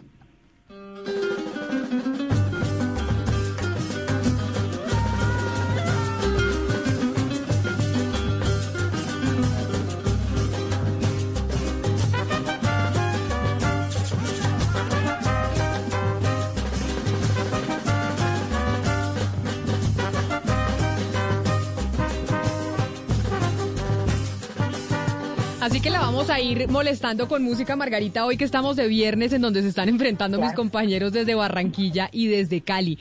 Pero la hemos llamado para hablar de muchas cosas y quizá yo creo que la primera pregunta y la que tienen muchos oyentes y es, usted además de ser artista, una gran artista colombiana, en estos momentos de su vida y de su carrera, por su columna de opinión y también por su influencia en redes sociales, principalmente en Twitter, pues se ha vuelto una voz importante dentro del debate político. ¿Usted tenía esa intención? O no, porque uno, uno pues a pesar, de hay un debate gigantesco entre los artistas si se meten en política o no, hay unos que dicen que sí, otros que dicen que no se debería. ¿Usted pensaba meterse en esa discusión en Colombia? Pues no, nunca pensé y estuve muchos años creyendo que que por ser artista y porque uno tiene una imagen que defender y que, que hacer popular, pues no se debe meter en, en temas que polarizan y que hacen que mucha gente eh, luego empiece a opinar en contra de uno, ¿no? empiece a atacar. Entonces, eh, queriendo evitar eso, muchas veces dije, bueno, no, no me meto en esto y además porque no estaba interesada, realmente he sido parte de esas personas que acomodadas, que, que están simplemente de, de, de la discusión política secta hasta que poco a poco, por las columnas y por estar en las redes, eh, y creo que esto nos pasa a todos, que nos invaden ya con, con, noticias, con lo que pasa en el país, es imposible no, no a mirar, ¿no? no sentirse eh, tentado a opinar. Eh, eso lo he ido haciendo cada vez con más compromiso. Y, pero eso ha sido un proceso muy personal. Yo no, no quiero ser líder de opinión ni pienso que debería ser un referente para nada.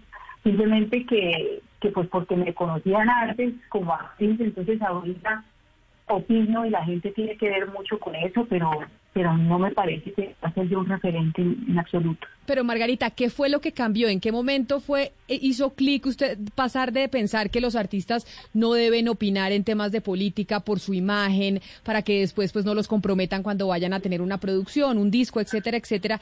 ¿Qué cambió en usted y en su carrera que dijo, oiga, a mí eso ya no me importa? Y yo sí creo que tengo la responsabilidad como colombiana de opinar, además porque tengo el espacio y el reconocimiento.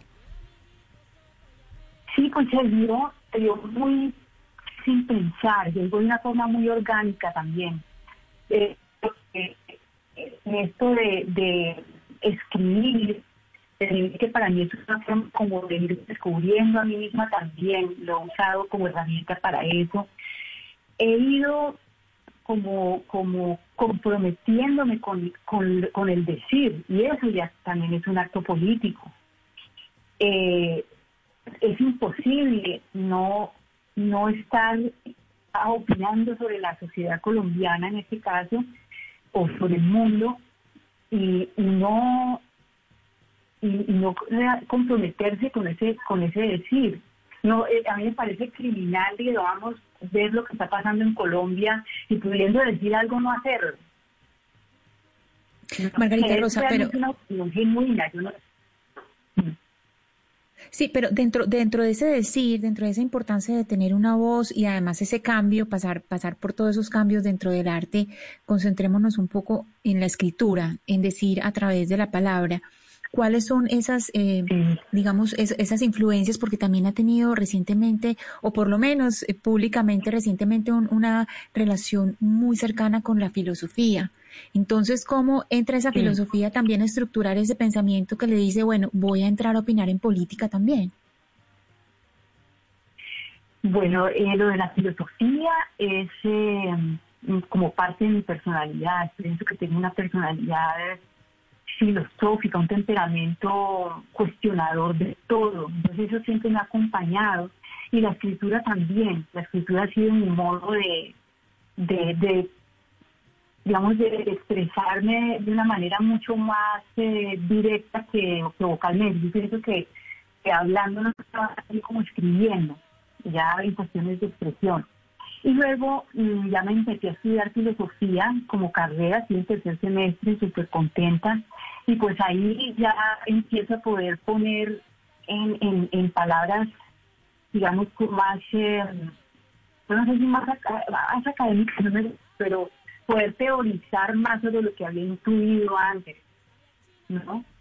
Eh, eh, y eso es lo que escribo, sí, y, tener una posición pues, filosófica frente a la vida también es tener una posición política, aunque lo que pasa, la diferencia es que desde lo filosófico siempre se cuestiona, nunca se cierran las respuestas, nunca se aportan unas soluciones rotundas, absolutas, siempre se cuestiona el poder, lo que sea. Eh, en cambio, la, la política lo que pretende es brindar soluciones, ¿no? Cerrar, cerrar acuerdos y me parece que la, filosofía lo que hace es hacer un poco contrapeso a la política. Pero pero tener una posición política también es decir, esta es la parte del proceso en la que voy y, y hacerlo hacerlo auténticamente, pues. Margarita, permítame antes de la pregunta de mi compañero Hugo Mario Palomar en Cali, Hugo Mario, así como le di la oportunidad a Oscar de que le diera y le pusiera una canción a Margarita, ahora en esta batalla se la voy a dar a usted, para que entonces usted le ponga su canción desde el Pacífico colombiano a Margarita. Y también le va a gustar esta canción a Margarita, yo creo, Camila, porque es una canción que desde muy chicos los caleños estamos, de nuestra generación Margarita, estamos eh, escuchando y bailando, es de origen cubano, es un homenaje a la mujer campesina. Se llama Guantanamera y la interpreta Compay Segundo.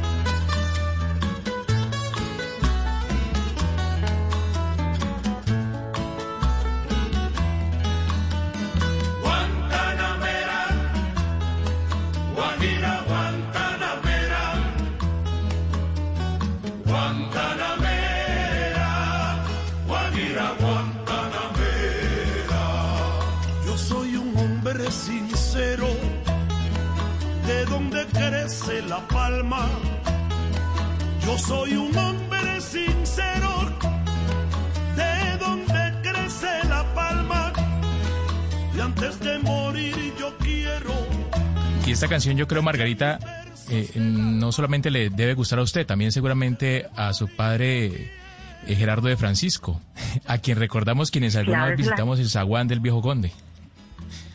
Claro que sí, mi papá la canta mucho. Ajá. Bueno, Margarita, siguiendo con, con, con, con el tema de la política y las opiniones eh, que usted ha estado emitiendo eh, últimamente en sus redes sociales y en la columna del periódico, ¿esto ya le ha generado a usted inconvenientes? Porque este es un país demasiadamente polarizado, es decir, aquí cualquier reacción, cualquier eh, pronunciamiento, posición de un personaje público y más un personaje tan querido como usted, pues genera todo tipo de, de conflictos. ¿Qué le ha generado ese tema de la incursión suya en, en, en la opinión política?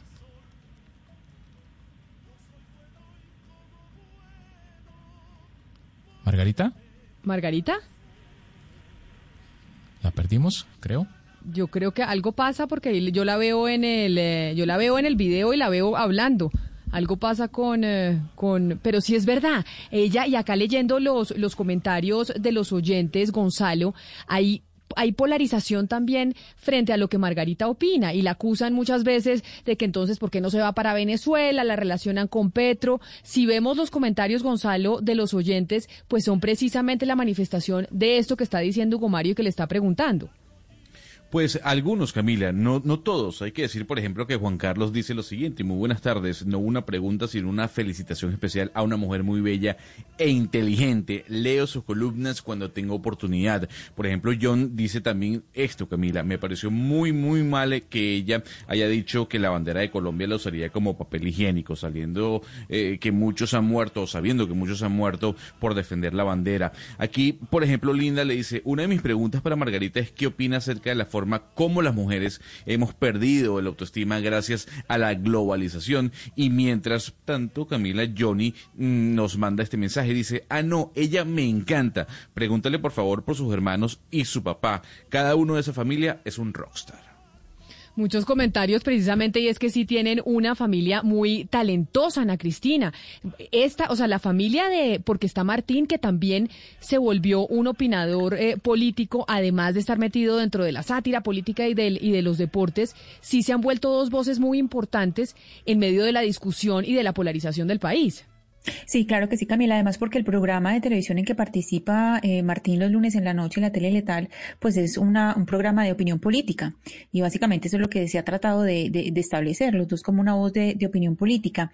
Pero Camila, le quería comentar algo muy bonito de Margarita Rosa. Yo no sé si los oyentes recuerdan o alguien de la mesa, el mejor columnista pues que ha tenido en la historia Colombia, que es Antonio Caballero, escribió, escribió en la revista Arcadia una columna dedicada a Margarita Rosa de Francisco, una columna preciosa, preciosa precisamente, eh, pues hablando de, lo que estábamos diciendo al principio, que es tal vez de las actrices artistas, no actriz porque ella es actriz, es parte de ser artista, es una de las artistas integrales más importantes que ha tenido Colombia, porque es que ella es buena en la danza, en el canto, es escritora, es columnista, entonces hablando de todas esas dimensiones, además de ser pues físicamente una mujer muy hermosa, entonces eh, yo creo que Margarita Rosa es, es un personaje eh, digamos, en el campo del arte que sí ha hecho historia en Colombia. Pero además, Ana Cristina, porque ha roto un poco con esa, con ese estigma que le han puesto a los artistas como Margarita Rosa, que es que en un momento Margarita Rosa fue un referente para los colombianos de la actriz, o sea, más importante, mejor dicho, todo, había como una cohesión colombiana en torno a lo que significaba Margarita Rosa de Francisco, y ella rompió ese tabú de que los artistas no pueden hablar de política. Claro que pueden hablar de política, los artistas no son objetos que están para decir lo que la gente quiere escuchar, los artistas son seres humanos que pueden ejercer actos políticos y está bien que lo hagan también. Y retomamos la comunicación ahora, sí logramos eh, solucionar los problemas técnicos, Margarita, y le preguntaba a mi compañero Hugo Mario precisamente sobre las reacciones de la gente frente a esas opiniones políticas y, a la y, y, además a ser víctima un poco también de la polarización que vive el país por cuenta de que usted está opinando. sí. Eh, no, me parece normal. A mí me, me, me ha parecido una buena noticia esto de no tener que agradarle a la gente. Eh, a veces eh, uno cree que por, por tener que mantener esa imagen tan popular tiene que obligarse a, a representar un papel más, ¿no? Como ciudadana, o mejor dicho, a, no, a ni siquiera representar el papel de ciudadana. Eh, y yo pienso que como ciudadana estoy en un proceso muy interesante porque yo pasé de no interesarme en absoluto en la política a, realmente eh, quererme involucrar en el, en el proceso político del país como ciudadana, ni siquiera como una autoridad ni como un referente, nada. Es como una persona eh, como creo que decía Valeria hace un rato, una persona que simplemente, pues sí, es, actriz, pero también tiene ganas de, de, de hacer parte de un, de un proyecto político, ¿no? Claro, y como dice que usted quiere hacer parte de un proyecto político, digamos que lo más reciente desde el fin de semana pasada que pasado que estuvo usted con los Gustavos en este en este programa digital que tiene Gustavo Petro con Gustavo Bolívar los domingos leyendo sus columnas y usted ha salido pues a defender un poco eh, la postura política de Gustavo Petro. Se le vino un sector del país encima en medio de las redes sociales y aquí tenemos de hecho muchos oyentes que nos comentan eso, que por qué, en qué momento empezó esa relación eh, con el petrismo suya o no es o no hay relación o simplemente es que usted está esgrimiendo opiniones sobre el proyecto político que él representa. Sí, no, yo cuando dije pertenecer a un proyecto político no es pertenecer oficialmente a un partido y yo decir ahora soy de la Colombia humana, pues no, no sé si eventualmente pueda llegar a decir eso, pero digamos he hecho un proceso que puede decirse comenzó hace tres años, cuando ya empecé a decir, por ejemplo, en una columna, yo apoyo a Sergio Fajardo, después con Claudia López y ahora eh, con, lo, con Petro, ¿no? Eh, y así ha sido, digamos, haber empezado un poco superficialmente ubicándome también en el centro, precisamente porque soy una persona moderada, que no me gusta la confrontación, siempre trato de conciliar y desde ahí quería decir, pues hay una, una posición de centro que quiero mantener y pensé que en ese momento Sergio Fajardo era como la, la opción para, para representar eso. Eh, y luego eh, apoyé a, a Claudia López porque porque la admiré mucho en su en, el en el Congreso me encantó cuando denunció todo lo de la parapolítica es decir y, el tono que tenía todo me, me, interesaba. Ahora digamos veo que que pronto ha empezado a hacer cosas que, que había dicho que no iba a hacer, entonces eso me tiene un poco desconcertada, pero bueno, lo que quiero decir es que sí he venido en un proceso personal. Yo, yo no quiero decirle a la gente que vote por Petro, ni me siento con tampoco con autoridad para, para convencer a la gente, eh, sino que este es mi, mi proceso muy personal que he hecho yo sola, porque a mí nadie me ha invitado ni nadie me ha llamado para que yo defienda nada. Es simplemente que dije, bueno, por estos dos lados, mm, pues no, no resultó, no me pareció bien. Eh, me ha desconcertado un poquito la, la, lo que ha pasado con, con, Fajardo y con Claudia. Y luego me, empiezo a mirar, empiezo a mirar a Petro de una forma, digamos, no a Petro, porque a Petro no lo conozco, sino a lo que él propone, de una forma más desprejuiciada. Empiezo a, a de verdad tratarlo de, de oír eh, muy atentamente y digo, bueno, pues me parece muy coherente, hay una, yo encuentro una lógica muy simple en lo que él dice, dije, bueno, pues vamos a ver, hasta ahora por, hasta ahora me ha, voy a seguir, ¿no? Voy a seguirlo estudiando. Pero Margarita, Usted ha dicho que usted ha estudiado, digamos, el, proyecto político de Gustavo Petro y creo que no mucha gente que lo ha juzgado lo ha estudiado. Y usted ha dicho que es un proyecto político, pues, que es coherente con las necesidades del país. Y, y, y hay muchas personas que estudian el proyecto político de Petro y confirman que es lo que Colombia necesita. Sin embargo, Petro tiene una personalidad complicada. Es, un cara, es una persona que, pues digamos, es polarizador, incendiario, caza peleas, eh, un poco divide más a la sociedad. Usted, en este proceso personal que me interesa mucho conocer, ¿le parece que más allá de que el proyecto político sea bueno, la personalidad de Petro y quién es él podría hacerle bien al país? Eso me parece muy difícil juzgar eh, eh, me he fijado en ese proyecto y ¿no? es la Colombia humana y otra cosa es Petro. Entonces yo a Petro no lo conozco. Entonces juzgarlo sobre lo que dice la gente me parece injusto, no me parece apropiado y ni conveniente para mí hacerlo. No sé.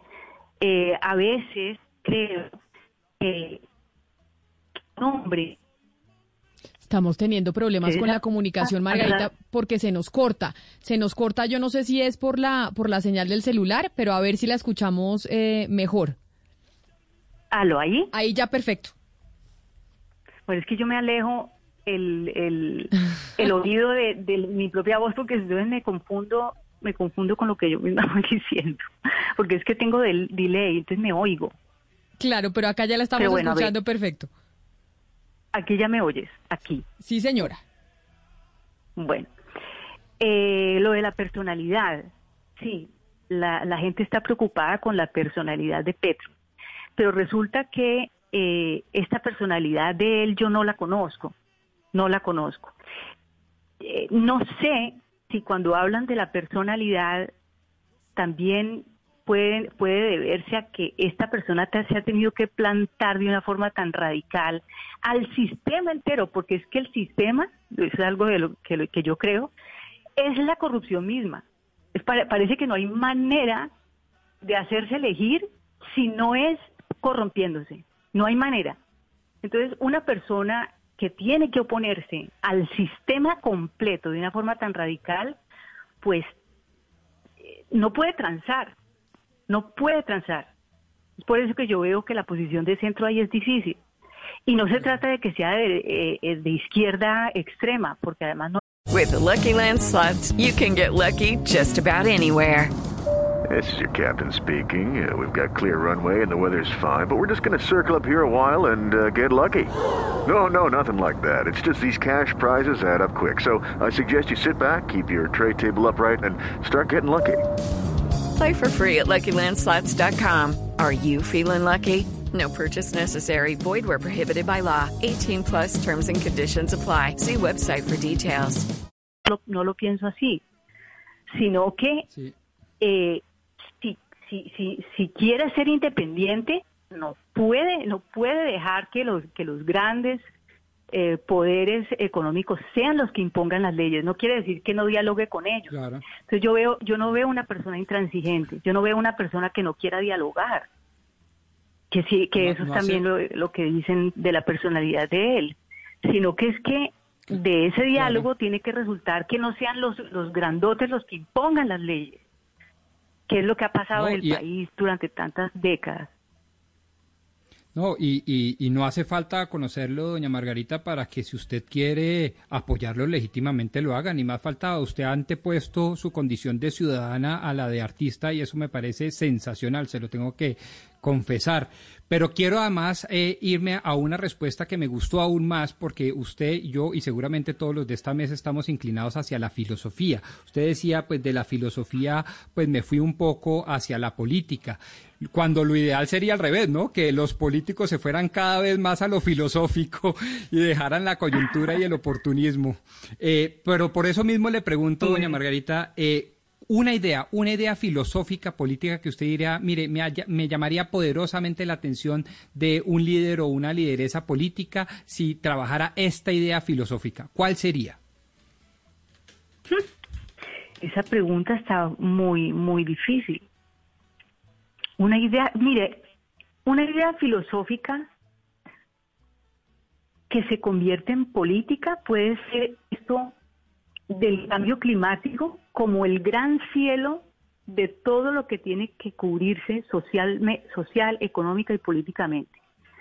Parece que el, cambio climático fuera como un tema por allá, como que de eso se tienen que ocupar es después de que este país progrese, pero no es parte del progreso.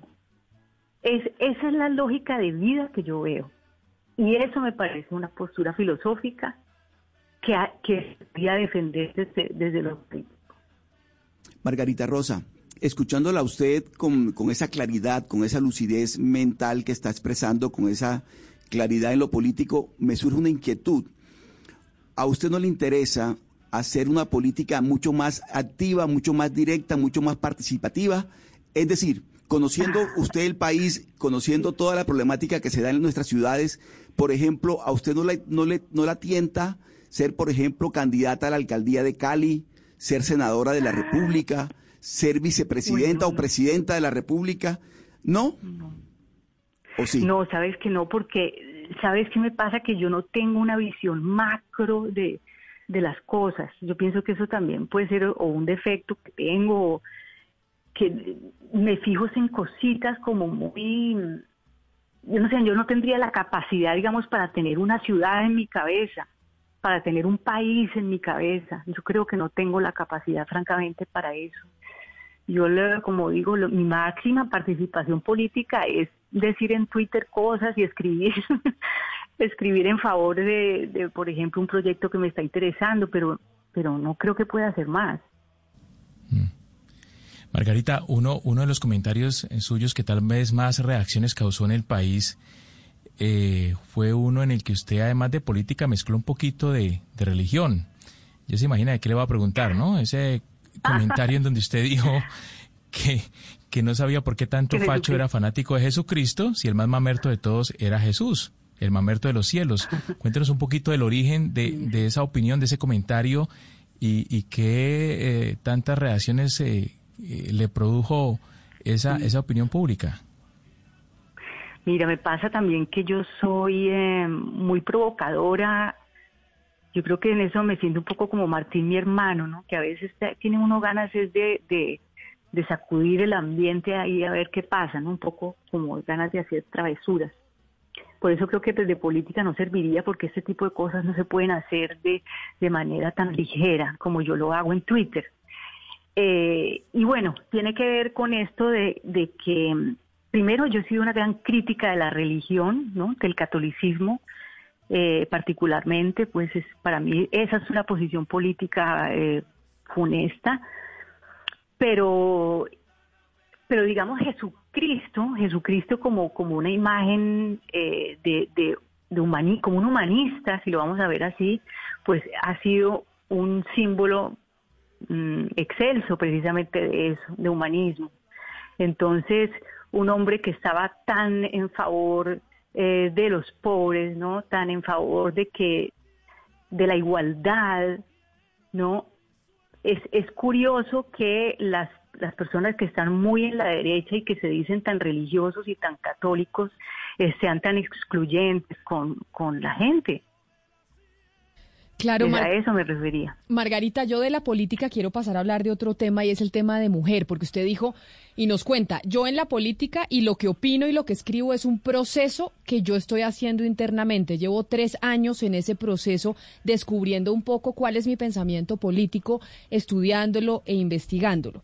Y también usted en sus columnas ha hablado de ese proceso que ha vivido como mujer con el tema de su imagen y yo creo que es algo que han vivido muchas mujeres y teniéndolo usted como referente, pues ayuda precisamente a valorar el cuerpo como uno lo tiene. Usted tuvo un episodio, no sé si hace como un año o un año y medio, en donde algo le pasó por cuenta de su alimentación, por el exceso de deporte. Yo es que la sigo por deporte, en sus columnas, en, en todo.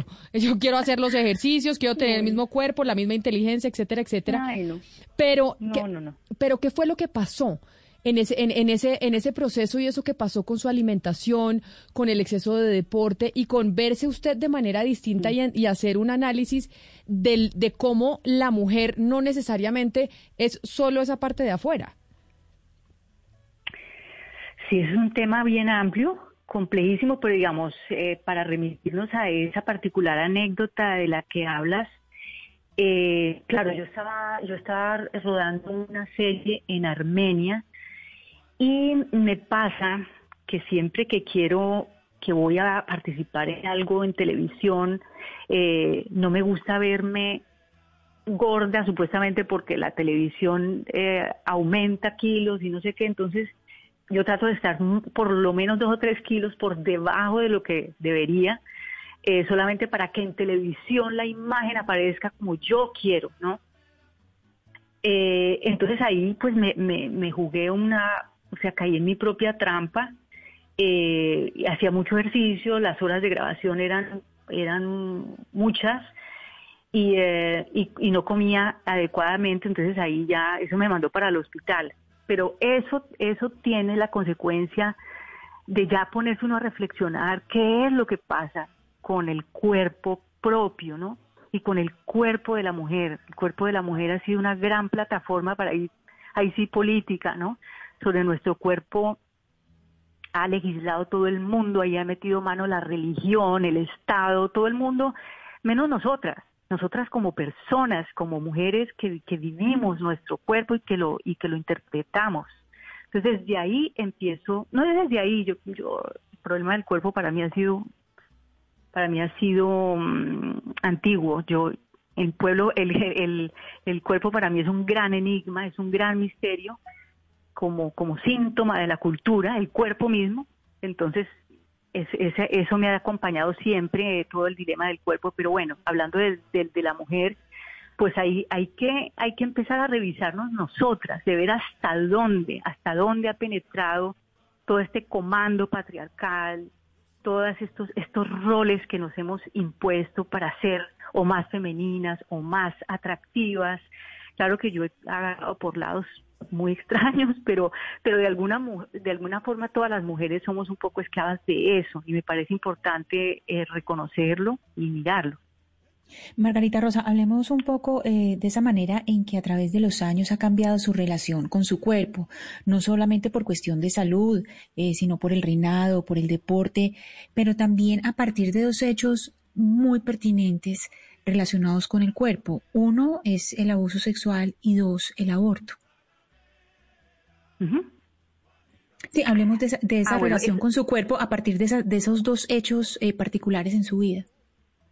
Ah, bueno, sí, sí, eso también yo pienso que tuvo mucho que ver este, este episodio que me pasó con el conductor de, del carro de mi papá en, cuando tenía por ahí unos ocho años. Ahí empieza uno a ver que, digamos, que hay, hay, hay una sensación de que el cuerpo es para el otro, ¿no? El cuerpo, primero recibo el impacto de una mirada que yo además acuso muy bien y que recuerdo muy bien.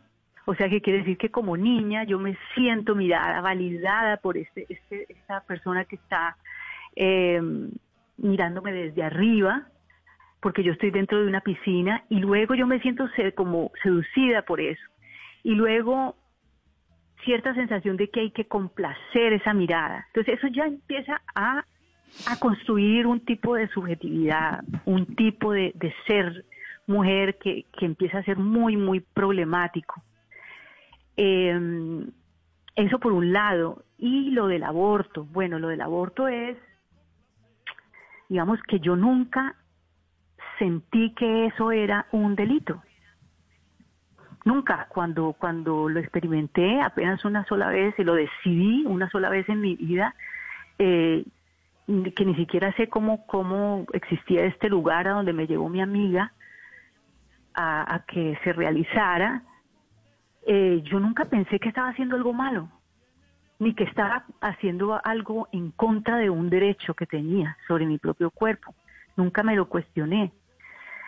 Eh, y yo pienso que, que, no se trata de banalizar el aborto, yo creo que es algo que a lo que ojalá nos lleguemos las mujeres, pero si llegamos, pues tenemos que tener la asistencia eh, de vida y tiene que ser eh, legal, pero no para que se vuelva un anticonceptivo, sino porque en el caso de que tengamos que optar, lo podamos hacer de forma legal y no de una manera que nos ponga en riesgo a nosotras. Eh, entonces, eso, eso sí, eso ha sido determinante mi postura como mujer, como mujer autónoma y, y con poder de decisión sobre mi propio cuerpo. Margarita, usted ha dicho varias veces en esta entrevista que usted no quiere ser un referente. Sin embargo, usted es un referente. Usted es un referente para muchas personas que la siguen, un referente pues en el arte, en la escritura, en temas de género y pues ahora también en temas políticos. Vimos con Maradona lo que ocurre cuando las personas endiosan, cuando tienen referentes y esperan tanto, tanto de personas que son humanas. ¿Cómo ha hecho usted también para, para alejarse de esa presión de la ciudadanía y de Colombia entero en quererla volver a usted lo que la gente quiere y usted revelarse y decir, no, yo soy lo que yo quiero ser y no lo que ustedes me digan. No, claro, defraudar, pues de, defraudar con mis opiniones, eso es muy importante, que la gente se defraude. Y cuando la gente dice, ay, es que me desilusioné, no, yo la quería, pero ya no la quiero, digo, bueno, eso me parece bien. Eso es una manera de, de desarticular el ídolo, porque eso no existe, eso sí que es una construcción. Entonces, eh, me parece importante cuando uno también comete errores, muy importante cometer errores en frente de, la gente y poderlos reconocer y que la gente vea, ah, pero esta señora tampoco era que fuera la última autoridad ni la última palabra. Todas esas cosas ayudan a, desmitificar a la persona, al ídolo. Yo quiero, Margarita, preguntarle por último por dos debates, y es que los hemos tenido aquí en esta mesa de trabajo y usted en sus columnas y en sus trinos los ha abordado.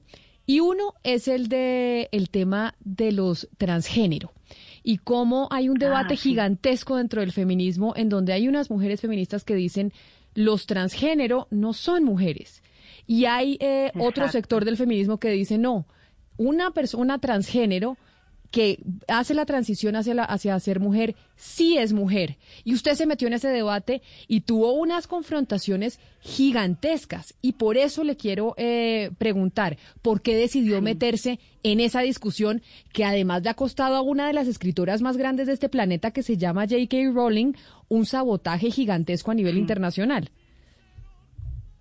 Sí, mira que yo me he tratado de parar en ambas eh, esquinas en la, en la esquina de las feministas radicales y trato de ponerme en la posición de ellas que dicen, bueno, ¿cómo no se puede negar el sexo, no? No, sé, no sería como una, una forma de terraplanismo, pues es imposible decir que anatómicamente no somos unos que estamos hechos de una forma distinta a la de otros y que, y que por cuenta de esa anatomía hemos sido, nos, se nos han impartido una serie de, de, de de lineamientos de conducta y todo eso. Eso es lo que dicen las feministas, que eso no se puede negar, a la mujer no se la puede no se le puede borrar el que el sexo, el hecho de que por el sexo ella ha sido declarada como un género específico.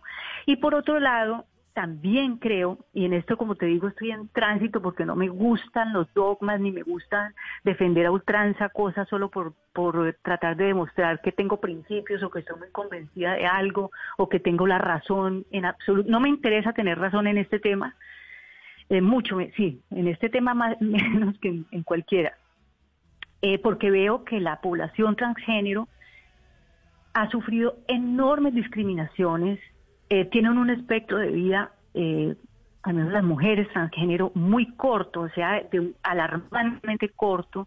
Entonces ha sido una población también muy violentada y muy discriminada. Entonces yo simplemente tengo la duda hoy en día de que si esas dos luchas pueden ir paralelamente sin excluirse, ¿no? Hay personas que dicen, no, es que eso de decir paralelas ya es, ya es una exclusión. Y la cosa es que eh, te estoy contestando de una forma un poco como ambivalente, un poco No, porque es precisamente porque- el debate el que, que hay, que es, el, que es el debate que existe y que hasta ahora estamos entrando en él. y Hay dos posiciones muy fuertes de lado y lado. Y yo la vi que usted se metió en él y, y que obviamente ha tenido que responder y enfrentar la crítica, como por ejemplo se metió también en otro que se lleva discutiendo más tiempo, pero que también es de unos radicalismos enormes y es el de la prostitución y es eh, sobre qué debe pasar con la prostitución. ¿Se debe abolir, se debe tratar de implementar un sistema abolicionista y no simplemente decir, oh, no, es que Ajá. reglamentemos esto porque es la única manera, porque es la profesión más larga del mundo, etcétera, etcétera? En ese debate, ¿cómo le fue? Mm. Sí, eso también, muy muy duro, muy duro además porque es un debate muy antiguo. Eso simplemente es que como que vuelve y sale cada, cada vez o cada, no sé cada cuánto, pero a veces se pone mucho más caliente. Eh, pero es un debate muy válido y que no ha sido posible conciliar. Digamos, yo soy, yo sí soy de las abolicionistas, o por lo menos no- estoy mucho más inclinada hacia ese lado, pero no porque haya que prohibirla, sino porque creo que la prostitución es una cultura, no es, no es una, una un problema con el que hay que convivir y un problema que hay que solucionar y como dices el oficio más más eh, antiguo del mundo no es una forma de violencia tal vez la más antigua del mundo y fundacional además del patriarcado. Yo sí siento que es así. Yo quisiera una sociedad sin prostitución, pero no porque se la prohíba, sino porque haya que cambiar completamente la mentalidad universal con respecto a- al cuerpo de la mujer y, a- y el acceso que, que se tiene a ese a esos cuerpos de mujeres que además eh, ese digamos esa demanda es masculina en, en el 99%. Entonces es imposible negar que la prostitución es una es un sistema patriarcal y que en ese sentido desmontarlo es desmontar toda una mentalidad que además ha estado eh, ha estado sustentada por años y años y años de tradición. Entonces sí es una lucha dura, pero yo diría que es hay que hacerlo desde desde la educación, desde un cambio de mentalidad y no digamos la- la- ahí las leyes esa parte digamos ya no sabría cómo en qué postura ponerme, no no sabría cómo se solucionaría eso desde lo legal. Margarita, nosotros, como le decía todos en esta mesa de trabajo, queríamos hablar con usted hace mucho tiempo y escucharla hablar de estos temas, no de los que siempre habla en las entrevistas, de estos temas, de la Margarita real, de la política, de la que opina, de la que tiene una forma de ver el mundo y particularmente una forma de ver Colombia. Y creo que nos quedan muchas cosas por hablar. Lamentablemente, pues el tiempo en radio es corto. Le mando un abrazo y le agradezco enormemente que se haya dado la oportunidad de hablar aquí con nosotros en Mañanas Blue. No, han sido muy generosos ustedes conmigo, muchas gracias. Un placer hablar con todos. Un abrazo grande, son las 12 del día 58 minutos. Hacemos una pausa después de hablar con Margarita y cuando regresemos vamos a ver quién ganó, si ganó Oscar Montes o ganó Hugo Mario Palomar.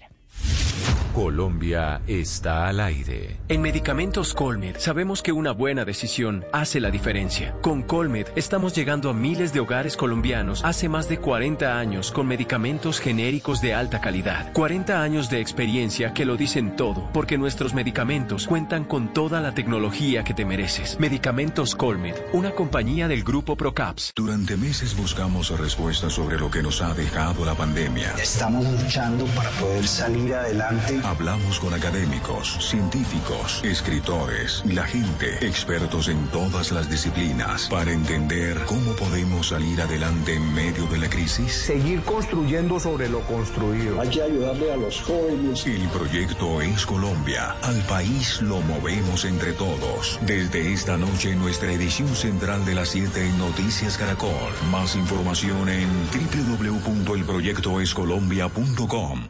A sábado felices llegan los bingos felices con más de 260 millones de pesos en premio. Jugar es muy fácil. Ingresa a ganabingo.co y elige tu tripleta millonaria. Obtén tu código y págalo en los puntos Efecti, Baloto su red, entre otros. Bingos felices. Ríe, juega y gana en familia. Gran estreno el sábado 5 de diciembre en Sábados Felices. Opera Ganabingo Verano. Transmite Caracol Televisión. Autoriza con juegos.